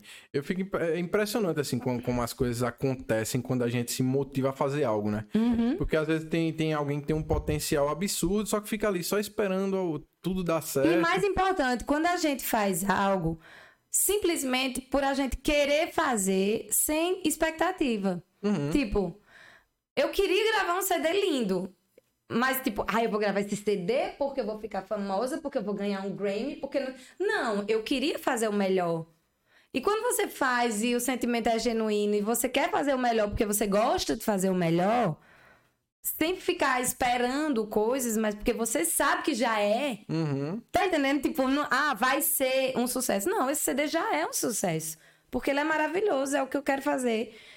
Tudo funciona. Tudo funciona muito bem. Quando a gente vai fazer uma coisa pensando nisso e naquilo, às vezes não dá em nada. Às vezes não dá em nada. Então, esse meu disco, ele me rendeu muita coisa. Até hoje, tem uma rádio no, no Rio Grande do Sul que ela faz especiais tocando meu disco completo. O disco vai fazer 11 anos. E uma Isso é rádio doido, no Rio. Grande do Sul, ela sempre faz especiais tocando o disco inteiro. Que doido. É. É engraçado isso, porque às vezes, do nada, uma marcação. Aí tá a rádio lá no Rio Grande do Sul fazendo especial, agitando Pimentel, tocando esse disco. Que eu nem toco mais esse show. Não, e o foda é que você vê assim, caramba, às vezes a parada que você faz pra agradar seu povo é muito mais agradável a outra cultura. Muito. Aqui é aquele assunto que a gente tava no começo, né? Às vezes, a pessoa, em vez de, de ficar tentando pra sempre só Campina Grande, João Pessoa fosse pra fora, É. hum, investisse na mídia fora, daria muito mais retorno, até porque lá E, tem e mais. é por isso que tem muita gente indo embora e as pessoas têm que entender por que é que muita gente não volta. Isso é muito doido. É. E, e, e uma coisa que você meio que sente uma necessidade. Qualquer pessoa come- começa alguma coisa aqui, já sente aquela, aquela ânsia de, de, de É. caramba, vou, vou pro outro canto, vou pro outro canto, vou pro outro É. canto. Mas Campina Grande é um local sensacional. E, tipo, nos últimos, mo- nos últimos tempos eu tô tendo a oportunidade de conhecer pessoas que eu nem imaginava, que são referências no Brasil inteiro. E, e encontraram seu lugar, como você tem o seu também. E com certeza essa, essa carreira aí vai, vai, vai render muita coisa aí pela frente. Aí vamos continuando. Sim, Não- vamos lá. Tá parecendo encerramento, mas não. Ah, vamos continuando. É só pra dar um frio no coração. É, beleza, aí passou o prêmio Multishow, ganhou o prêmio Multishow. Não ganhei, não, ganhou- finalista. Ah, sim. Perdi pra Silva, não falei? Verdade, Mas não tem problema nenhum, foi Silva. E na hora que eu ouvi a música de Silva, eu falei, é essa música que vai Meu ganhar. A Deus. música era linda. Nossa, linda demais. Aí, mas eu nem liguei, porque já era demais, assim, eu já tava... Eu participei de um especial que foi ao ar no dia do meu aniversário, no Multishow. Somente. Então foi tudo, sabe, muito bom. Aí quando tu voltou pra Campina, como foi esse. Caramba, voltei pra Campina, e aí? Eu digo assim. Não, ó, Mas, eu mas nunca eu, tive... eu te digo eu assim, não- ó, você começou a ter aquela badalação, as Não, televisões mas, fazendo mas campanha assim, a tal. minha badalação em relação à TV e tudo, ela nunca parou. Sim. Se você for ver, eu tô sempre aparecendo em alguma coisa. sim. Então, é, não, eu não tive A volta um já foi ápice. assim? Eu não tive um ápice, como, por exemplo, tem artistas que vão pra um The Voice, por exemplo, e tudo gira em torno dele, daqui a pouco pff, Então isso é muito sofrido.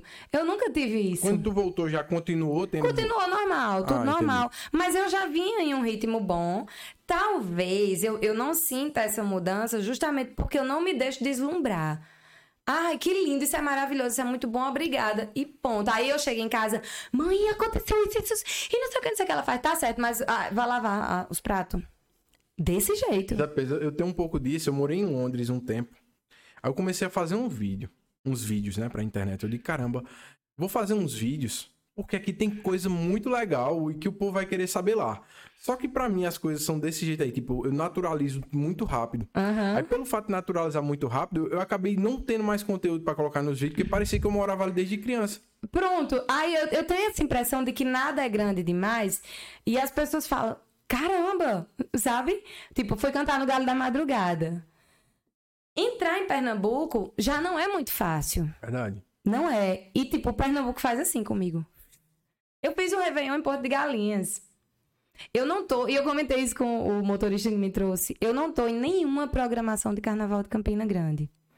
Eu tô na programação de Pernambuco. Eu fiz o Réveillon em Pernambuco. Eu fiz Noite de São João no último carnaval, 23 de junho, na ilha de Itamaracá. Eu fiz Galo da Madrugada. E às vezes eu ainda. E assim, tipo, eu não percebo que é tão grande. Às vezes eu não percebo que é tão grande. Aí o povo faz. Caramba, tu não sei o quê. Aí eu vou calcular. Eu. Gente, realmente, eu fiz. Caramba, eu fiz isso, sabe? Às vezes eu me sinto ingrata por isso, porque eu fico, ah, mas não sei o que, eu não tenho nada, eu não faço nada, eu não sou ninguém. Eu vou desistir, eu vou, isso, né, eu vou parar. Não, ano passado eu disse que eu ia parando, que eu mal cantava na vida, que eu ia me aposentar. Disse, disse, sustentei essa história de me aposentar. Até que a, pro- aposentar. a produtora lá de Pernambuco me convidou pra fazer a, o Réveillon em Porto de Galinhas e eu não queria.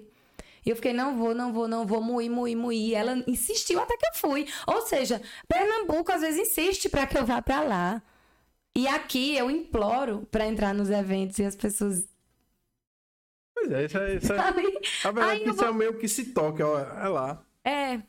É, é, na isso. Então, assim, tipo, eu sou muito grata, porque muita gente tenta entrar em Pernambuco e eles valorizam muito os artistas de lá. E eles gostam de mim. Eu já participei, já fui convidada pra festa lá, tipo, confraternização de artistas. Só eu fui, porque fui convidada. E eu tava lá com os artistas de lá. Como se eu fosse um artista de lá. Tá entendendo? Então eu já Você já tem certa, uma certa identidade com o estilo deles lá, É, né? e assim, eu fico, e eu ainda fico esperando outras coisas. Só que eu tenho coisas maiores. Aí eu tenho que pensar, ou alguém tem que me dizer. Gitano, mas você fez isso, olha isso, olha o palco que você canta. O palco que eu cantei no Réveillon foi a coisa mais linda do mundo, num resort que tem lá. E tem uma pedra assim na frente, e aí meu amigo apelidou de Arena Rei Leão. tem uma pedra enorme, parecia uma pedra de Simba, sabe? Era a Arena Rei Leão. O mar aqui do lado, a gente numa prainha em cima, o palco, uma coisa incrível, sabe? E eu chorando porque ninguém me convidou pra nenhuma programação de carnaval em Campina Grande. Que doido, velho. É foda. A vida, a vida é foda. Aí a gente velho. tem que levar uma lapada na cara e alguém dizer, deixa de ser burra. É, a gente precisa, a gente precisa ter um, um, um ego extra dentro da cabeça da gente, só É. pra estar lembrando da- das conquistas e tal. Porque realmente, quando, quando é a gente, é uma coisa que a gente meio que na- naturaliza muito rápido, porque tipo, daqui a pouco você vai comer, vai tomar um banho, vai dormir e acabou. E às vezes eu fico confusa assim sobre como eu devo me comportar. Porque eu ainda, por incrível que pareça, eu ainda me impressiono quando alguém me reconhece. Tipo, eu tava atravessando a rua no centro, aí um rapaz veio me entregar um panfleto. Aí quando ele me entregou, ele disse, Gitana Pimentel. Aí eu, oi. Eu, tipo, eu, aí eu disse, cara, eu tô de máscara, esse menino me conheceu, sabe? Eu acho estranho. Mas é legal, né? É, legal, mas eu ainda estranho, não é engraçado isso. Tipo, eu não acho que eu tá? sou tão conhecida. Eu, eu pego, já peguei muito Uber e eles acham, dizem assim, já aconteceu duas situações engraçadas. Um disse, ah, você é charada cantora, né? Outro falou, ah, eu, eu só conheço quatro, não, conheço três gitanas. A mi, não, como foi? Quatro gitanas. A minha esposa, a esposa não sei de quem, uma que estudou comigo e a cantora. Nem imaginava que tinha tanta Não, gente cinco, no era mundo. cinco, era cinco, essas quatro. E você? A cantora e você. Aí o meu amigo disse, ela é a cantora, aí ele. Ah, então são quatro. Outra vez cheguei no, no posto pra abastecer, a gente viajando pra tocar em Patos. E aí o frentista olhou pra mim e disse: Tu parece com aquela cantora agitando pimentel. Eu disse, rapaz, todo mundo fala isso. Aí quando eu fui pagar, que ele viu o cartão, ele é você, né? Aí eu, é, ele é porque a gente vê na televisão toda arrumada, aí me vem que faz uma mendiga, né? Aí ele ficou todo sem graça, não, não, não é isso não. Mas eu acho engraçado ainda as pessoas me, me reconhecerem, eu ainda não me acostumei com isso. E aí o que é que acontece? Uma vez eu estava na Praça da eu adoro lanchar na Praça da Bandeira. Mas isso, isso dá um, dá um, um gásinho, dá, quando, quando Dá, isso acontece? dá, é, é, eu acho engraçado. Aí eu fui lanchar na Praça da Bandeira e aí eu recebi uma mensagem no Instagram. Era você que estava lanchando na Praça da Bandeira. Eu passei lá, eu vi uma pessoa muito parecida com você. Eu disse, "É, era ela. Eu ia falar, mas eu fiquei com vergonha, que eu achei, não, isso não é ela que canta na, é, comendo na Praça da Bandeira. Aí eu fiquei. Mas, gente, mas será que eu tô sendo artista errado? Sério, eu- penso isso. Eu disse, será Ela que eu devia. é, será que eu devia me distanciar mais, assim, pra eu parecer mais estrela? Eu fico com essas eu noias, tenho assim. essas paradas do mesmo jeito. Quando eu terminei o, o, o meu show no Parque do Povo, foi aquele show incrível, assim, eu abri pra o seu Valência nesse Somente. dia, lotado. Tá, foi um dos melhores shows da minha vida, que muita gente comenta que foi um dos melhores shows do Parque do Povo. Me orgulho muito, não tenho a, melhor, a menor modéstia pra falar isso. Terminei o show, né? A galera de fora me assediando e tal, tirando foto. Mais de bebê. 200 pessoas que tinha, É, né? tem mais do... Tava lotado, Parque do Povo. Mas mais- Aí, mais de 200 é- aí eu terminei o show, fui assistir o Delceu no camarote com os meus irmãos. Foi o primeiro show que todos os meus irmãos estavam. E a minha mãe e tal. Quando- Só que a gente ficou até de manhã. Quando deu 5 da manhã, a gente foi chamar o Uber pra ir embora. Aí eu peguei, me sentei assim no chão, na frente de uma barraca de coxinha. Aí a mulher da coxinha olhou pra mim assim, aí. Isso é uma cantora que tava ali no palco. Porque, tipo, o palco principal aqui é a barraca de coxinha aqui. Eu tava ali. Aí daqui a poucas horas eu tava sentada na frente da barraca da coxinha. Aí a minha irmã disse, é, olha o glamour. Aí ela falou, "Ai, que coisa engraçada, porque geralmente os artistas saem do palco, entram no carro e vão embora. É. Aí eu disse, não, mas porque eu tava aí, tipo, chovendo, eu no- na calçada, assim. E a mulher achou aquilo super estranho. E aí eu fiquei, gente, eu acho que eu tô... Será que é por isso que eu não fiquei famosa ainda? Porque eu tô sendo artista errado? Será que eu tinha que ser mais estrela? Só que eu, tipo, é no- eu só, só vivo normal, eu vivo a minha vida normal. Então, não sei se isso me atrapalha. Já aconteceu ou se me ajuda, ou se me É. ajuda.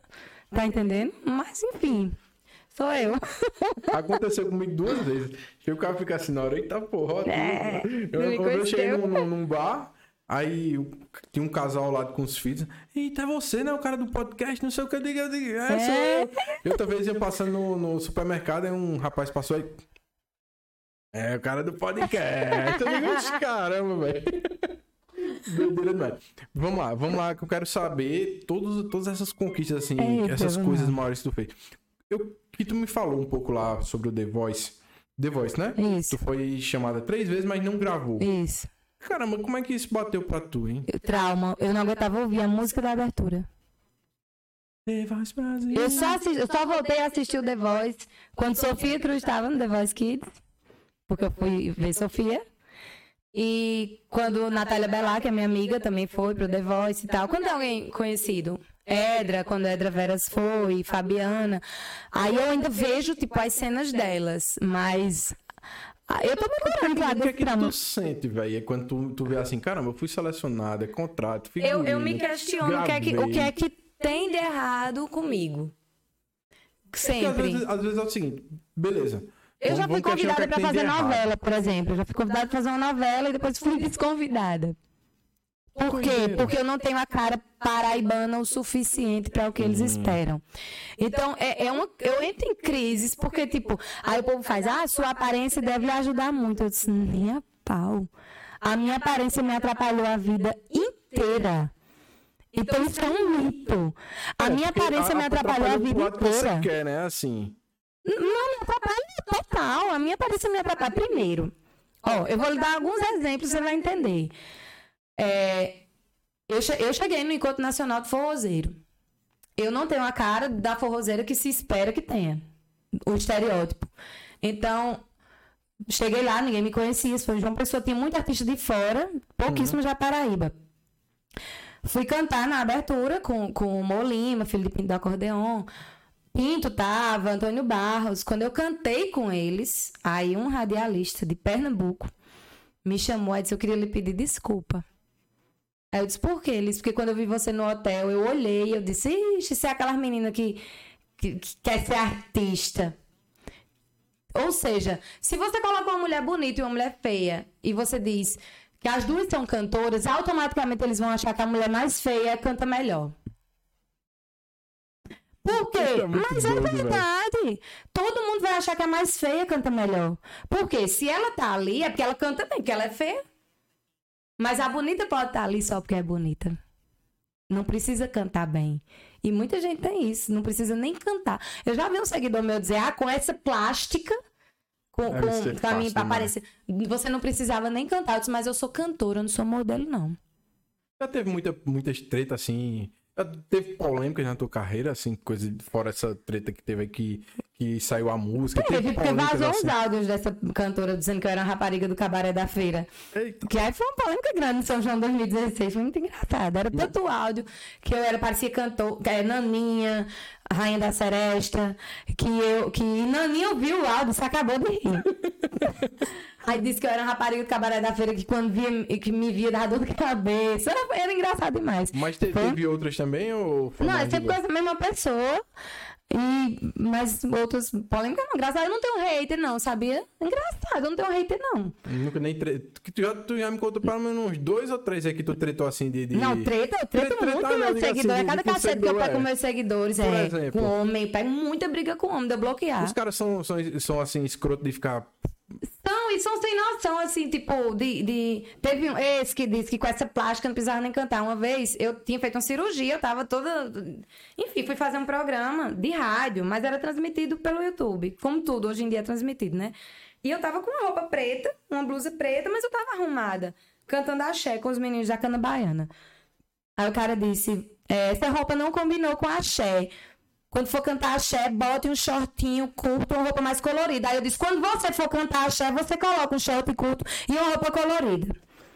Porque, tipo, as pessoas se, se sentem no direito de querer mandar em você. Eles acham que o artista é domínio público. Você comprou, tipo, quando tá na festa, você comprou o ingresso. Você não comprou a pessoa, quer, Exatamente. não. Do mesmo jeito, num- na televisão, no podcast. Você É não- como eu digo, eu não tenho senso de humor, que as pessoas pensam que eu tenho. E aí, eu, eu sou muito fechada, eu, eu respondo todo mundo. Só que quando as pessoas vêm com muita intimidade, muita piadinha, muita coisa, eu não gosto. Eu me sinto, sabe, muito invadida. Eu não tenho pavio, não. Não tem pavio que não. Nem hora culto. Isso já atrapalhou a tua vida? Não. Assim, Parece que quanto mais coisa eu dou, mais eles gostam. é igual Bilhão, então, porque Bilhão é só. É, o Billy disse que eu sou filho do Bilil. é. Bilil disse que eu. Bilil me chama de Capilio. Porque ele disse que eu sou agitada que nem capilé e eu sou coiceira que nem ele. Eu sou capilio. Mas eu brigo muito com o seguidor. Assim, eu sou, eu respondo todo mundo, eu trato todo mundo bem, mas eu não tenho problema nenhum em colocar as pessoas no lugar delas. Quando os seguidores são muito invasivos, eu não, não deixo não, não dou uma de fofa não, de jeito nenhum. Deixa eu mandar um alô bem rapidinho aqui, Gitana. Pro...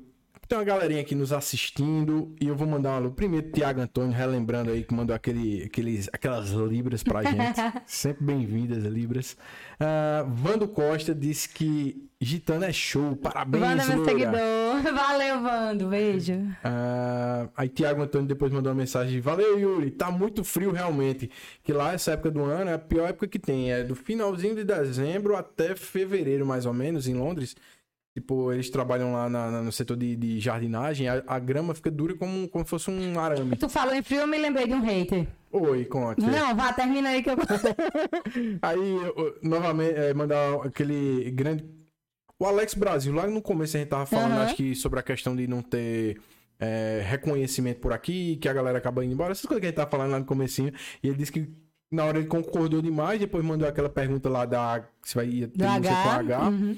Ah, Camilo Lima, Ai, meu batera! batera. Inclusive, amigo meu, estudou comigo no CAD. Ele tem o nariz um pouco protuberante, né? Não, Aí, eita! que tem cabelão roqueiro antigamente. Não, eu já conheci ele sem cabelo. Já Já conheci tá ele em outra né? fase. é. Amigo meu, estudou comigo no CAD, estudamos no CAD. Uns- um, bastante tempo lá. Acaba gente boa demais. Até hoje, quando a gente se vê, a gente fica conversando dessa, desses tempos. Aí teve aqui Arquivo da Música Paraibana. Não sei quem é desse aqui. Gitano e os Ubers de CG. Aí depois. Foi uma pergunta, na verdade. Aí, arquivo da, da mesma pessoa. Desafio da Catenária. Que é isso? Gente, é Miguel, é quem que tá é. Arquivo da música. O desafio da catenária é assim, nós. Lembra que eu falei que a gente vai muito pra Praça da Bandeira? Então, a gente sempre leva um convidado para o desafio da catenária.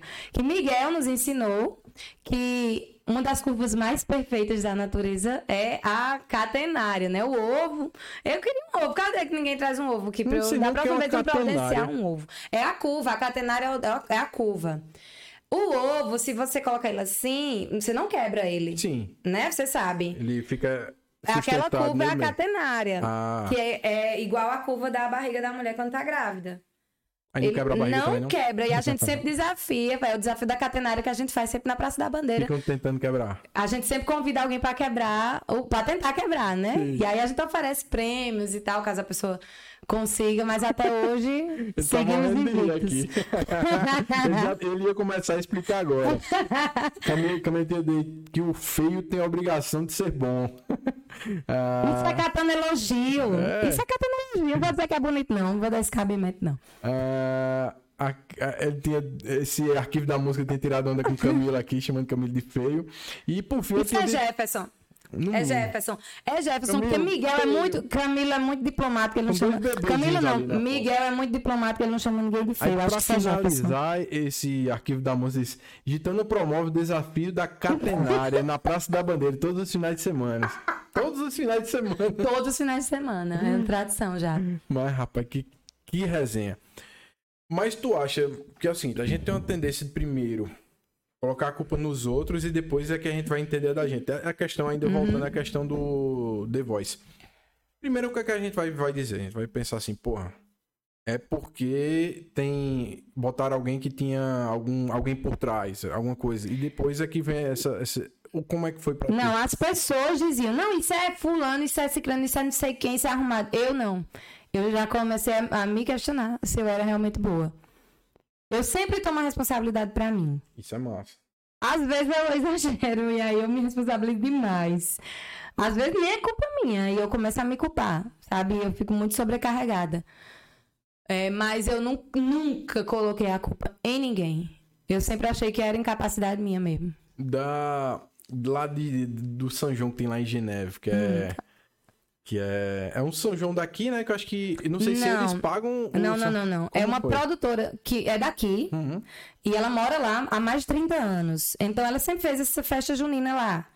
E aí um belo dia ela decidiu que queria levar alguém daqui pra lá. Ela me achou no Instagram. E aí a gente conversou, aí acabou que fiz- fomos a primeira turma, né? Ó, Primeiro que, que quem abriu lá essa história foi tu. Não, ela já fazia o São João lá, mas não levando artistas daqui. Sim, né? É isso. E aí eu fui atrás de uma parceria com a prefeitura daqui, eles patrocinaram as passagens e tal. E aí eu, eu fui dois anos. É que agora tá um negócio já meio que padrão, já tá certo, todo ano acontecendo. É, o São João tem todos os anos, mas nem todo ano vai gente daqui, entendeu? É, Esse eu ano foi. tá esse, sendo. ano Esse foi ano foi- Garotinho e Fabiano. Isso. Fabiano foi os outros anos também que eu fui. E, mas eu não fui esse ano. E já foram os meninos do Fala Gente Boa também, de Camalaú. E Mahatma Costa, de Pernambuco também. Eu, eu fiz uma ponte entre eles. E aí ela sempre tá levando. E o que é que tu daqui. achou quando tu chegou lá? Qual a diferença que tinha assim no... A diferença é que ela tem muito pólen, que dá uma alergia da gota, deixa a gente rouco. A época do ano. Pólen, muito pólen no ar. E, ah, o hater. Que eu Também? ia falar, aconteceu na primeira viagem que eu fui pra Suíça. Foi o seguinte: a gente postou uma foto Uhum. é, ali no Museu dos Três Pandeiros. Eu tava com um short assim de bota, uma blusa e tal, um casaco na cintura. Linda, indo viajar pra Recife. Começou a rolar na internet um cara me chamando de Cafuçu. Como é que a pessoa vai viajar pra Suíça e vai de short? Bom, primeiro que eu ia pra Recife, eu ia pegar um voo pra, abaixo da égua, depois pro quinto inferno, sabe? Um calor do cacete. Gente, é verão na Suíça em julho. É, e é Parem de ser burros. E o pior era a galera é assim, tá, apoiando. Porque assim, tipo, gente que eu nu- nunca teve. Uma menina que inclusive era minha backing vocal ficou rindo de mim na postagem. Eu fiquei com mau desgosto, até hoje eu não consigo falar com ela. E eu mandei mensagem pra ela. Eu disse, Tu caramba, tu hora? sabe. Ah, é porque ela, ela não foi contigo, ela Não, daqui. aí eu disse, tu. A galera falando de mim, tu rindo, ela, eu considerava ela minha amiga, não considero mais. Que fique bem claro, porque eu, desde esse dia eu não falei mais com ela, não. Fiquei mais papo com ela, não. Como é que você ri de um amigo seu? É sabe assim? Explicitamente no Facebook, velho. Acho que ela não esperava que fosse ser que eu fosse né? ver, né? Não sei, mas. Enfim. Foi isso. A galera esperava que eu fosse toda embrulhada. O povo não tem noção de como é quente lá. Não, e o avião, né? Não é. E outra, se eu sinto esse frio no avião, eu me... lá tem cobertor, gente. É. Sabe? É, é muito louco. É só prazer de falar mal, é o quem prazer. não teve a experiência lá, fala isso, porque é o seguinte, lá no verão, as pessoas morrem E é um calor que só dói. de calor. É um calor que dói na cabeça da gente. Que martela na cabeça As da gente. pessoas sabe? morrem É. assim que, que as ambulâncias lá é 24 horas por dia sem parar, só em pe- pe- pegar pessoas que estão morrendo. Não, e se você for ver a galera no avião, era de top, de shortinho É. e tal. Mas não, aqui a gente tem que ir de casaco de pele.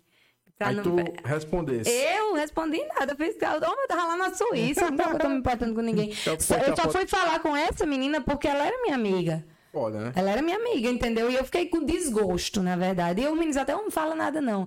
Mas quando eu quero falar, eu tenho que falar. Eu sou Senão eu daqueles morro que eu gosto de nem saber. Quando tem alguma coisa, é por isso que eu nem gosto tanto de olhar. Hoje em dia eu tenho que olhar, né? Porque tá aqui é o meu comando, mas antes eu não gostava nem de ver. Porque, minha amiga, tem uma coisa aqui dentro de mim que eu não consigo ficar calado quando alguém conversa alguma besteira, não. Se for uma coisa certa, eu vou dizer, não, é verdade. Aceito e vou mudar. Mas agora, quando, como geralmente é merda, aí o cara. É, eu, não- como eu tava falando, eu não tenho hate. Agora eu tenho muito problema com, com alguns homens. Tipo, eu não recebo. É impressionante, eu não recebo hate de mulher. Eu não recebo comentário, pelo menos assim, explícito de mulher. Os comentários ruins que eu recebo sempre são de homens. Estranho, isso é. Exatamente. Não, e eu sou feliz por isso. O meu público feminino é muito bacana. Sabe? Muito mesmo. Eu, eu- se alguma mulher tem algum problema comigo, ela não. Não fala na minha cara. Deve falar nas costas, mas, tipo, de comentário em postagem minha. Nada. Agora, os homens, tipo, eu tive uma crise grande no, de agosto pra dezembro, assim, porque onde eu chegava tinha uma coisa que eu tava gorda. Teve um fim de semana que foi muito crítico pra mim. Eu fiquei mal pra caramba. Cheguei, um, um gordo, um homem muito gordo, olhou pra mim e disse que eu tava gorda. Ele com a barriga caindo pelo joelho, assim. Aí disse que eu tava muito gordo, já fiquei com desgosto. Tá bom. No outro dia, chego eu no Teatro Municipal e um olha pra mim e diz: Se você engordar mais, eu lhe dou uma surra. Porra. Eu paralisei, assim, ele me ameaçou. E no outro dia ele repetiu, na frente do meu namorado, ainda disse assim: namorar com músico não emagrece, não, viu? O que emagrece é fazer caminhada. Eu, Caramba, velho. Aí outro Isso dia eu é estava. muito inusitado. estava velho. na casa de Jefferson. Eu tava na casa de Jefferson, a gente fazendo um chorinho, muito satisfeito, feliz da vida, num domingo, cantando e tal, tomando uma cachaçinha. Chega um músico, amigo nosso, olhou pra mim assim. Tu desse engordada, não foi? Aí tinha uma amiga nossa lá, ela disse: primeiro que você não tem nada, nem tá fazendo observação sobre o corpo de ninguém. Sabe? E, mas eu ficava mal. Aí outro É dia, foda, é estou foda. chegando numa reunião na Secult. Aí um colega olha pra mim e diz: Hoje nem te reconheci quando eu vi que é uma mulher do tamanho do mundo chegando. E Gente, eu engordei 4 Engordou quilos. tanto assim. Eu engordei 4 quilos e hum, parece que eu engordei 40. E que se fosse, qual era o problema, Deixa eu- velho? deixa eu- Sabe assim? Então, é, é um- um- uma cobrança. Uma vez eu fui gravar um vídeo com um sanfoneiro, isso faz um tempo, já contei essa história até no meu Instagram. Eu nem conhecia esse menino. Ele me chamou pra gravar um vídeo com ele. Eu fui de bom grado, muito gentil, muito prestativa. Fui pro Museu dos Três Pandeiros. Gravamos o vídeo e tal. Quando chega em casa, o menino manda um print do vídeo. Aí eu coloco só a minha foto e botou assim: tem uma coisa estranha aqui, não acha não? Aí eu. Não, o que é? Tá gordinha, né? Aí eu disse, bom, primeiro, que eu, eu não sou modelo, eu sou cantora. Segundo, que você também não é um referencial de beleza, não, né? Que doideira. E eu mandei apagar o vídeo, não deixei publicar.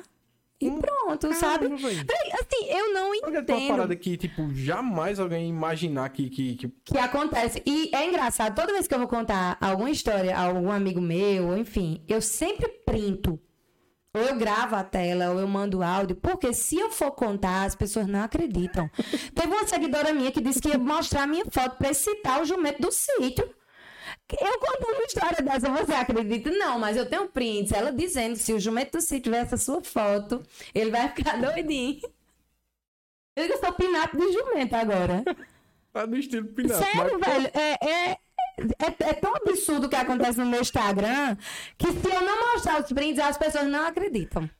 Que doideira, É. velho. E daí pra pior. Teve uma Ela tava doida. querendo te pegar, essa Eu menina. sei lá, nunca vi. Teve uma doida que Que cismou. abordagem assim. Teve uma doida que cismou que eu fui mãe dela em outra vida. Mas ela era afim de mim. É, que massa, velho. É, mas ela disse que ela tentou todas as abordagens comigo, não deu certo. Ela disse que eu ia me apaixonar por ela por causa do signo dela. E que não sei o quê. E eu, porque não é doida. Aí do nada ela disse que sonhou com não sei o quê, que eu tinha sido mãe dela em outra vida. Eu, tu quer pegar tua mãe, mulher? Cala a boca. Sabe? É, é muita loucura que acontece comigo. E eu mando para as minhas amigas cantoras. digo, Gente, isso acontece com vocês. E elas, não, Gitana. Já perguntei a blogueira, a, a cantora, gente que tem Não. mais seguidor que eu. Isso acontece com vocês? E a galera disse que não. Ah, passou muita gente aqui, mas, meu amigo, você bateu... Mas se eu recorde- gente tem que fazer um podcast só pra trazer as histórias que já aconteceram Pois é. no meu Instagram. Porque eu vou escrever um livro um dia. Eu vou, porque eu tenho todos os prints, eu tenho as conversas e tal, Inclusive, pra vocês ficarem sabendo, eu tava conversando com o Gitana de a gente marcar um dia pra fazer um podcast. Uma coisa bem mais descontraída, num ambiente. Porque aqui, depois que veio pra cá, ficou um pouquinho mais limitada a questão de, de beber, comer. Uhum. Porque é o seguinte, eu tenho que sair de 9 horas, que é a hora que encerra aqui. Então, quando dá 8 e meia, eu tenho que encerrar, dar tchau pra pessoa, vir desmontar tudo isso, deixar tudo arrumadinho. Uhum. Antes da, da hora de sair. Aí ficou mais complicado, porque, tipo, bebida geralmente suja, comida também. Aí eu dei uma, dei uma segurada nisso. Mas eu fazendo um lugar aberto, que a gente vamos pensar aí o que é que pode ser feito. Sim, já estou cheio de ideias. Com mais pessoas, assim, tipo, imagina algumas pessoas tocando Tu assim, sabe a que eu gente no participo meio. da- dos programas das coisas, eu me apego, né? Aí é? vira caminho de roçado. Olha aí. Aí tu que tá com essa ideia, eu já tô pensando aqui, porque já eu vou tô- ter que estar nele, a cabeça entendeu? já Já, tá aqui, ó. já vou ter que estar. Porque, tipo, dá pra ir, como eu disse, foda-se a monetização, quero saber não. Se o YouTube Não, não, vamos- é. não bloquear o vídeo, pelo menos se a gente conseguir terminar, tá bom demais. Não, mas consegue, consegue. Consegue. Ele só não deixa monetizar. É, e se quiser monetizar pra quem fez a música, eu também não ligo, Também, é, não tem problema aí. nenhum, não. Eu Vou continuar trabalhando, fazendo meu negócio direitinho aqui e tá dando certo. Deixa eu ver aqui, tem mais gente. Do nada a galera começou a mandar mensagem com força. Ahn, ah, Pablo PSA disse grande artista. Eita. Gitana, carismática, linda e sabe interagir no palco. Ah, que chique, adorei, obrigada. Muito obrigado pelo seu comentário, viu, grande Pablo? E todo mundo que está comentando também fico muito grato por todo mundo estar aí comentando. Temos a. vamos pular esses aqui porque já falou muito. Alex Brasil, mais uma vez, um dos melhores. Aí, um dos melhores episódios de podcast que já assisti. Tem que chamar mais músicos locais. Ah, Mas não é muito fácil, não, mas vamos fazer. Estou aqui para isso. Já chamei vários, por exemplo, só de cabeça aqui. Já tivemos Tom Oliveira, Capilé, Bilil. Eu já ah, fui back vocal do Tom Oliveira, viu? Foi? É, meu patrão pra sempre. Você agora, eu acho que só de músicos aqui da região, já tivemos, por exemplo, Garagem de Bamba, já tivemos.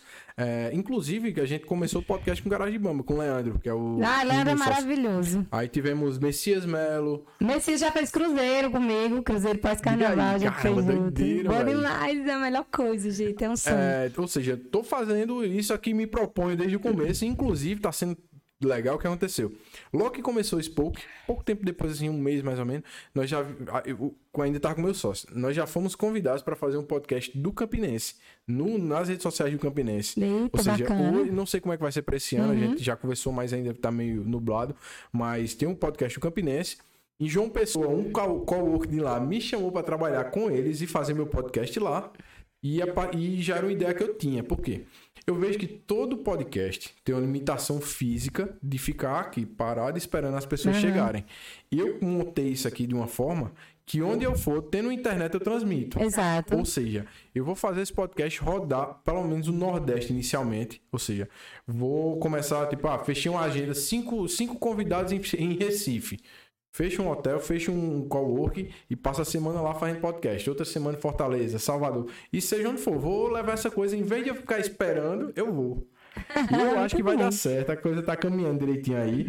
Ô, João Pessoa já abriu as portas pra mim, né? Ah, Só um segundo, deixa eu ler primeiro aqui que é grande. Enquanto isso, eu quero mandar um alô. DJ. Adilson, meu amigo, Pode lá mandar de, alô pra, ser- pra todo mundo que você quiser. lá de Juripiranga. Ele mandou mensagem aqui dizendo que tá acompanhando. Beijão, DJ Adilson. Quiser mandar um alô pra todos os amigos, familiares, primos, Quero mandar parentes. um beijo pra todo mundo que tá acompanhando. Eu não tô nem vendo aqui que eu É, deixei ligado, sair não é falando aqui. Não. Não é bom não, quando a gente fica acompanhando aqui, a gente perde o consideração. É, Tanto que eu vi isso aqui, porque às vezes a pessoa fica, Fica se olhando assim, né? de frente. Ligada. Aí Eu me olho frente, pra quando eu quero ajeitar o cabelo. é, é porque às vezes a pessoa fica se olhando de frente e fica toda hora olhando, aí perde a concentração. Eita, o que, é que eu tô fazendo aqui? aí eu já faço esse, esse, essa técnica aqui, essa artimanha. Gitana, aí tu fosse. Tem, tem uma coisa que eu achei engraçada, que foi a onda de tu ter ido lá pro, SBT, pro SBT. Porque tu, Sim. tu tem uma sequência de coisas. Até apresentadora tu já, já foi, não foi? É, eu abalo. Aí, caramba, velho. Do nada, chamaram tu pra cantar Britney Spears. Do na- Foi o seguinte, primeiro, ela ela me mandou uma mensagem do nada no Facebook, a produtora. No tempo que a gente ainda usava bastante o Facebook, foi em 2016. Aí ela me mandou uma mensagem perguntando se eu tinha interesse em participar do Máquina da Fama e algum artista que. E eu, que- eu não sei imitar ninguém, meu Deus. A minha voz não parece não, com a né? de ninguém. Lembra que eu tinha comentado? Eu não. Hoje em dia as pessoas me acham parecida com Bibi Rex. Muita gente acha. Você sabe quem é, você não tá ligando o nome da pessoa, mas eu vou te mostrar. Tem foto que é a minha cara, eu fico toda metida. Ah, deixa eu ver. E muita gente me acha parecida com ela, mas na época é tipo um parecido. É B-E-B-E, Ah, Bebé. é Bebé, Ah, R-E-X-H-A. é XH. Bebé Rex. Deixa eu botar aqui. Pode continuar falando que eu vou Sim, aí aqui. ela perguntou se eu imitava alguém. Eu disse, meu Deus, quem? Aí eu disse, é o Ramalho, é o que eu chego mais perto. Porque eu canto, né, o repertório dela e tal. E, enfim, eu não consigo imitar outra pessoa. Ah. Aí ela disse, ai, não, não queria que você fizesse Elba. Aí ela me sugeriu fazer Kelly Key. Aí eu disse, "É, Kelly Key? Não, não acho que imitar Kelly Key, não.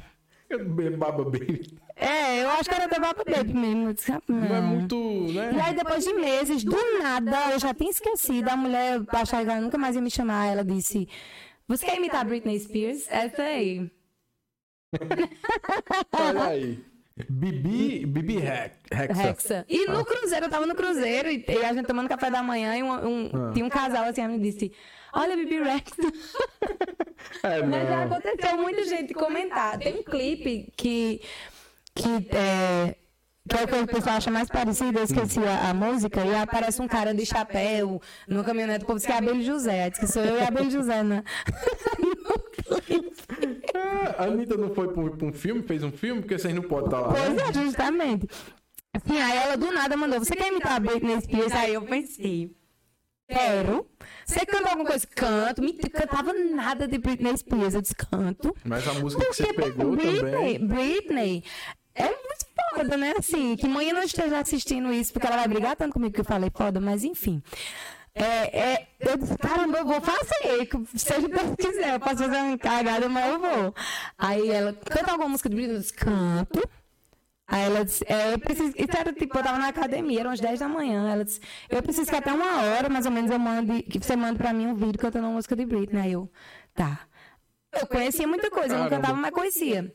Aí, Toxic, era mais Ah, fácil. Aí peguei o violão, aí cantei Toxic dentro do banheiro pra a acústica ficar boa. foda, né? Porque a música é, É, tóxica. é aí foda. ela disse: Pronto, o diretor gostou. Isso era numa quinta.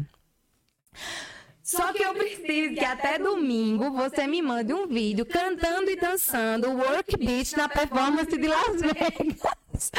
Aí eu. Mando. Hum, Foi assim, era 24 horas eu assistindo todos os vídeos que tinha de Work Beat. E assistindo os vídeos, pegando a coreografia, e eu sozinha em casa. Foi domingo de noite, eu disse, vou ter que gravar. Eu tenho até Não hoje que mandar. fazer, não. Fastei minha cama, assim. Aí gravei, eu aprendi mais ou menos a coreografia e tinha que cantar também, né? Aí mandei, né? Aí fiquei naquela. Quando ela, aí no outro dia ela, o diretor gostou. A gravação é tal dia. Eu Eu sei que eu enlouqueci, assim, TV fiz uma dieta, nacional. né? Porque eu ia aparecer de maiô em rede nacional.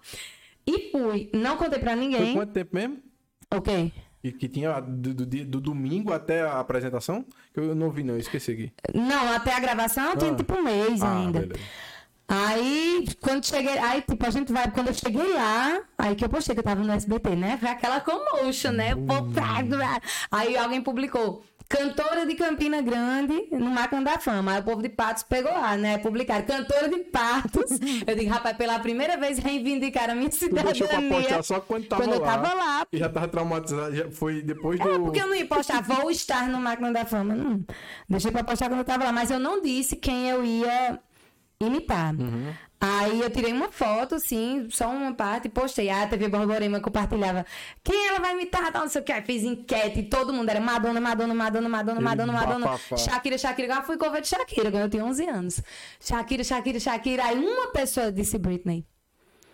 Que era muito fã de Britney. Acho que o desejo que fosse Britney Sim. fez ele, ele votar, né?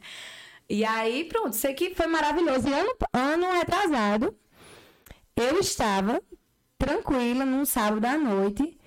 Do nada começou a chegar um monte. Isso foi em 2016. Então já tinha passado isso, já tinha feito não sei quantos TBT nessa história. Aí, ano retrasado, tô eu com os amigos, assim, tocando, cantando. Ah, 300 seguidores. Do nada, 60 marcações. Aí eu disse, "Menina, vazou um nude, meu. Só pode. Porque quando eu vi, tava passando uma reprise.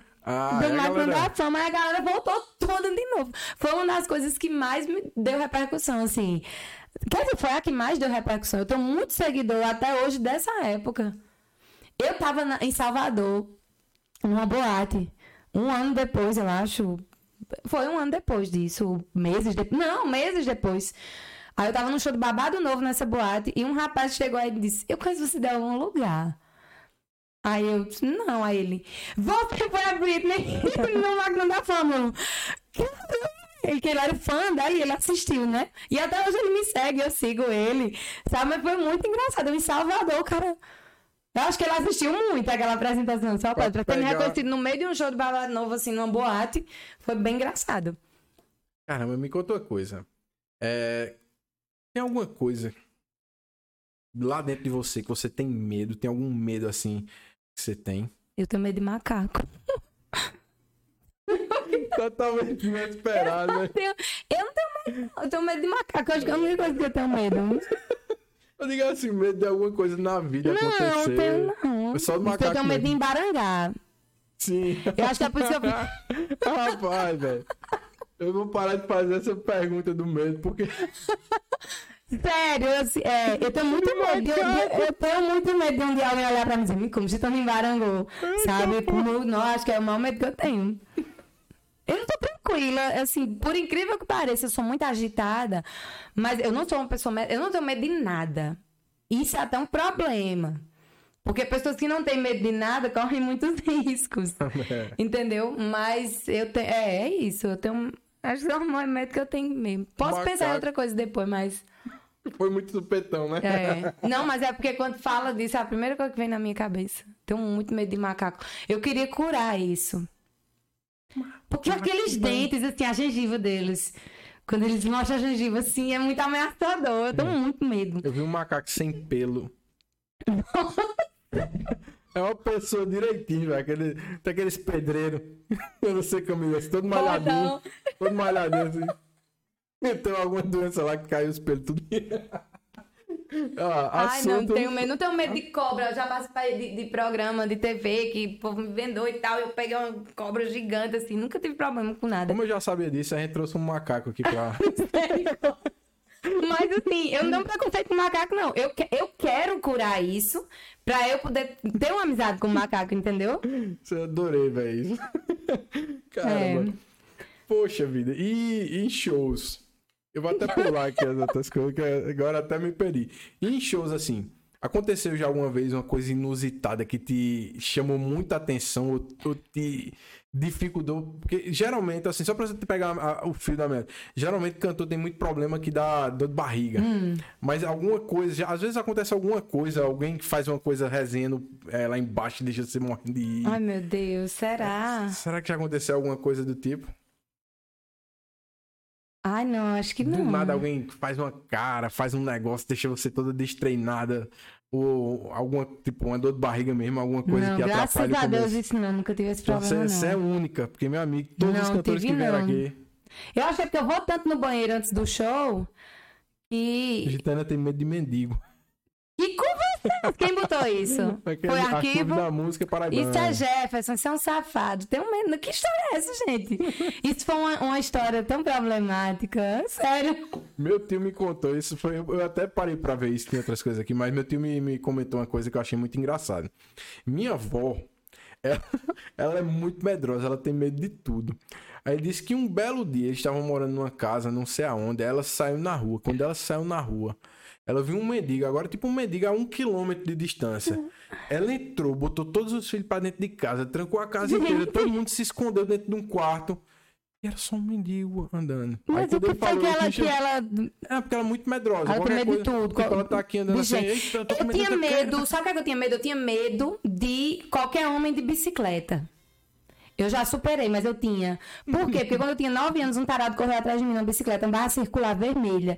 Eu nunca eu não podia ver uma barra circular Isso que me arrepiava todinha. Lá em, lá em Patos só tem tarado. Yeah. Lá em Patos, eu cresci. A Ainda é cultura, assim. a cultura do Mofi, eu conheci em Campina Grande. Ah. Em Patos é tarado. Entendeu? Eu não sei hoje em dia como é que tá. Eu não vou muito a Patos, vou de vez em quando. Mas aqui a gente, tipo, tem medo de andar na rua e ser assaltado. Lá a gente tem medo de andar e lá na cara de um tarado. Caramba, que É, doido. e já, olha, muito tarado correu atrás de mim. Já foi tantos que perdeu a graça, assim, sabe? Do nada não tinha mais. É, não tinha mais graça. Teve um que foi correr atrás da minha amiga, ela, ela. Porque na verdade eles querem assustar. Hum. E aí tem uma amiga minha, atleta, ela muito alta, muito forte, tava indo lá pra casa, ela estava com a minha irmã. E aí o tarado chamou ela, aí quando ela olhou, ele tava mostrando, né, o negócio pra ela, aí ela abriu o zíper e disse, chegue, chegue, chegue. Quando ela fez isso, ele deu uma carreira grande. Não se garante, Por- não. é só não, porque eles querem pressão. assustar. A tara deles é assustar, né? Mas dá medo, vai que um deles não tem só a tara de assustar, né? Eu sei que eu, com nove anos, aí vi esse é um doido, cara velho, louro, muito disso. branco. Chega, ele tinha a pele vermelha, assim, ele muito branco, né? Acho que queimado. Ele tava com um short azul, uma camiseta branca, numa barra circular vermelha. Eu nunca esqueci disso. Eu tinha um pavor. Sabe dois homens numa moto? Pronto, É, pra mim era um homem na bicicleta. Analogia Era, o perfeita. pavor que eu tinha era de um homem na bicicleta. Mas Caramba. passou, superei. Hoje em dia é só macaco mesmo. Gitana, gostei demais da conversa. Ah, terminou agora. É, tá, tá, tá quase. Tá quase ali na, na- no, no meu limite. Eu tenho que Mas começar deu a pra programar chegar as no coisas. máximo da fama, pelo É, menos. foi massa. E é bom que tem mais coisa pra gente conversar. Não se preocupe, não. Vamos, vamos, vamos tentar tirar esse projeto do. do- Vamos tentar não, vai dar Vamos tirar esse certo. Projeto aí é. do papel, fazer alguma coisa bem legal. Tá, seria até legal se a gente conseguisse antes do carnaval, não era pra dar. um- Ah, janeiro, né? É. Veraneio e tal. É, janeiro talvez vai ser complicado porque tem João O carnaval é Pessoa. quando mesmo que eu não sei? É Final de fevereiro, Ah, sim. dá tempo demais. É, dá tempo, tem coisa demais pra, pra rolar por aí. Pois pronto. É, pense nas suas considerações finais. Vou mandar um último alô aqui pros meus patrocinadores. Agradecer a todo mundo que assistiu, todo mundo que esteve junto com a gente. Todo, eu já vi que deu algumas, alguns inscritos novos, muito comentário, foi muito legal. Adorei estar com vocês aqui, Ai, interagir bom, com que bom. vocês. Enquanto isso, eu vou mandar um. Volta pra cá. Voltou. É porque a setinha, ela passa pra essa outra TV aí. Pra eu voltar, às vezes, aqui é uma luta. Aí você vai botando na sua mente as suas considerações finais. Tinha muita coisa ainda pra gente conversar, com certeza. Mas. A vida é assim. MK Construção e Engenharia. É um conselho que eu dou. Não deixe o teu sonho na mão de um amador. Leva para o canto certo. A MK Construção e Engenharia vai cuidar do teu sonho, da tua casa própria, da melhor maneira possível, prestando atenção em cada detalhe e estando com você junto para conferir se aquilo ali realmente bate no que você deseja. Então, vão lá no Instagram, MK Construção e Engenharia. Vocês serão muito bem atendidos por Kleber Lucena ou pela mulher dele, uma pessoa gente boa pra caramba. Vocês vão falar com eles e eles vão te atender muito bem e você com certeza vai ter a casa dos seus sonhos. Ah, Cowork Business Espaço 267 fica aqui na Prata, por trás da Igreja do Rosário, na esquina daquele restaurante que tinha ali na esquina antigamente chamado Mercado. Você entra naquela ruazinha, você vai encontrar. Fica no primeiro andar do IASI da Prata. Lugar sensacional, voltado para trabalho. Trabalho conjunto assim com outras pessoas, salas de reunião, temos auditórios, salas de aulas semelhantes ao auditório, tudo muito moderno, tudo muito elegante, que vai atrair não só o seu público, como também as pessoas para quem você fizer a transmissão. Então vale muito a pena conhecer Instagram Espaço 267CG. Vão lá, dêem uma olhada, vocês vão adorar. Barbearia Senhor do Bonfim, vão lá no Instagram barbeariasr.do Bonfim. Atendimento de qualidade, preço bom e o atendimento, meu amigo, bom demais locadorametacar.com.br. Tá precisando no carro para viajar ou trabalhar de Uber 99, essas coisas, tudo que tem aí. Só entrar lá em contato com o Iago Medeiros, ele vai te atender muito bem, vai selecionar um carro legal para você e você será muito bem atendido também. Eu só tenho gente massa aqui nos é. patrocinadores. Inclusive, eu já botar você para ser minha produtora. Olha! Porque pelo nível de, de, de o meu tá massa demais. Mas quem não queria, não, boêmio, né? Cachaça matuta, Eita, inclusive. Tentei demais, tentei. Porque é o seguinte, eu tenho o formato business e tenho o formato, esse formato aqui tradicional. E um, um dos diferenciais do business é você contar a história da empresa, hum. vender a empresa. E não só eu queria contar a história da, da, da Matuta assim de uma maneira mais convencional, como também fazer o business, né? Porque.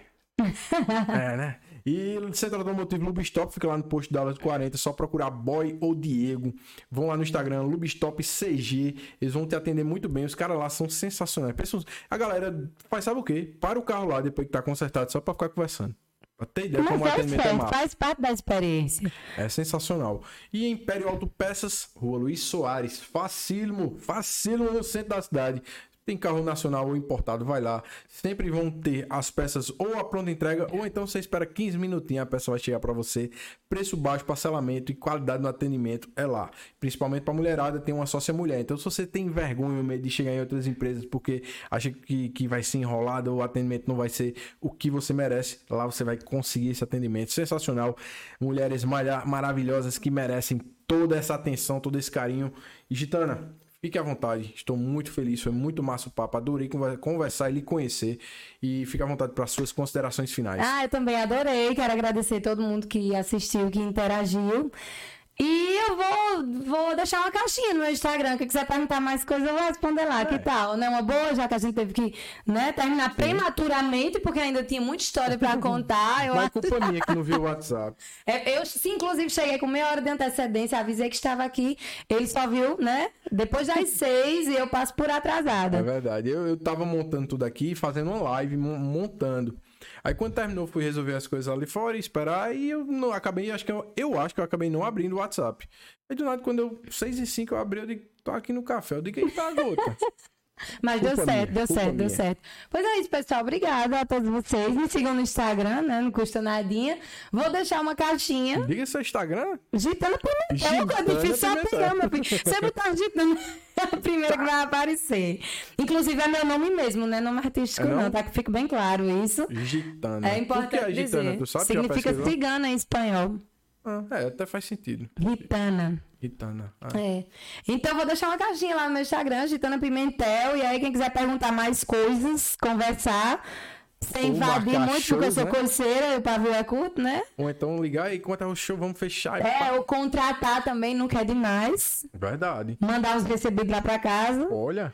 E a gente também. recebe até macaco a gente recebe, não tem problema nenhum. Se for pra mandar recebido, lembra Manda também. também. É verdade. Vou então mandar é pro isso. espaço 2007 que o pessoal recebe e guarda pra mim quando eu chegar. pois é, pessoal. Muito obrigado, Gitana. Amanhã estaremos com pessoa. Hoje eu vou dizer porque não dá pra pessoa fazer aquela carinha em três pessoas. É, é verdade. Mas amanhã Vamos estaremos. Pensar que é KLB. É. amanhã estaremos com a galera da Seleta Pizzas aqui de Campina Grande. O Daniel, o João e a moça lá que eu esqueci o nome dela estarão aqui com a gente. Já já começa as postagens, os movimentos para vocês. Inclusive, fiquem cientes que esse o áudio dessa desse dessa nossa conversa daqui meia hora mais ou menos por volta 9 horas da noite já estará ao vivo no Spotify. Vai lá no Spotify, procura Spoke PDC. Ó, S S-P-O-K-E PDC. Vocês vão achar. E, ah, às vezes não dá para eu assistir o podcast porque tem que ficar ali e tal. Então, no, no, no, no Spotify, Spotify, é só dar o play e deixar o celular de lado que e você vai ouvir também. Eu gosto. O que importa é assistir pra você saber da história da galera daqui. Então, tem muita gente boa lá, inclusive, viu? Um abraço, um beijo para todo mundo e esse Podcast fica por aqui. Muito obrigado, Gitana. Valeu, Valeu. muito obrigada.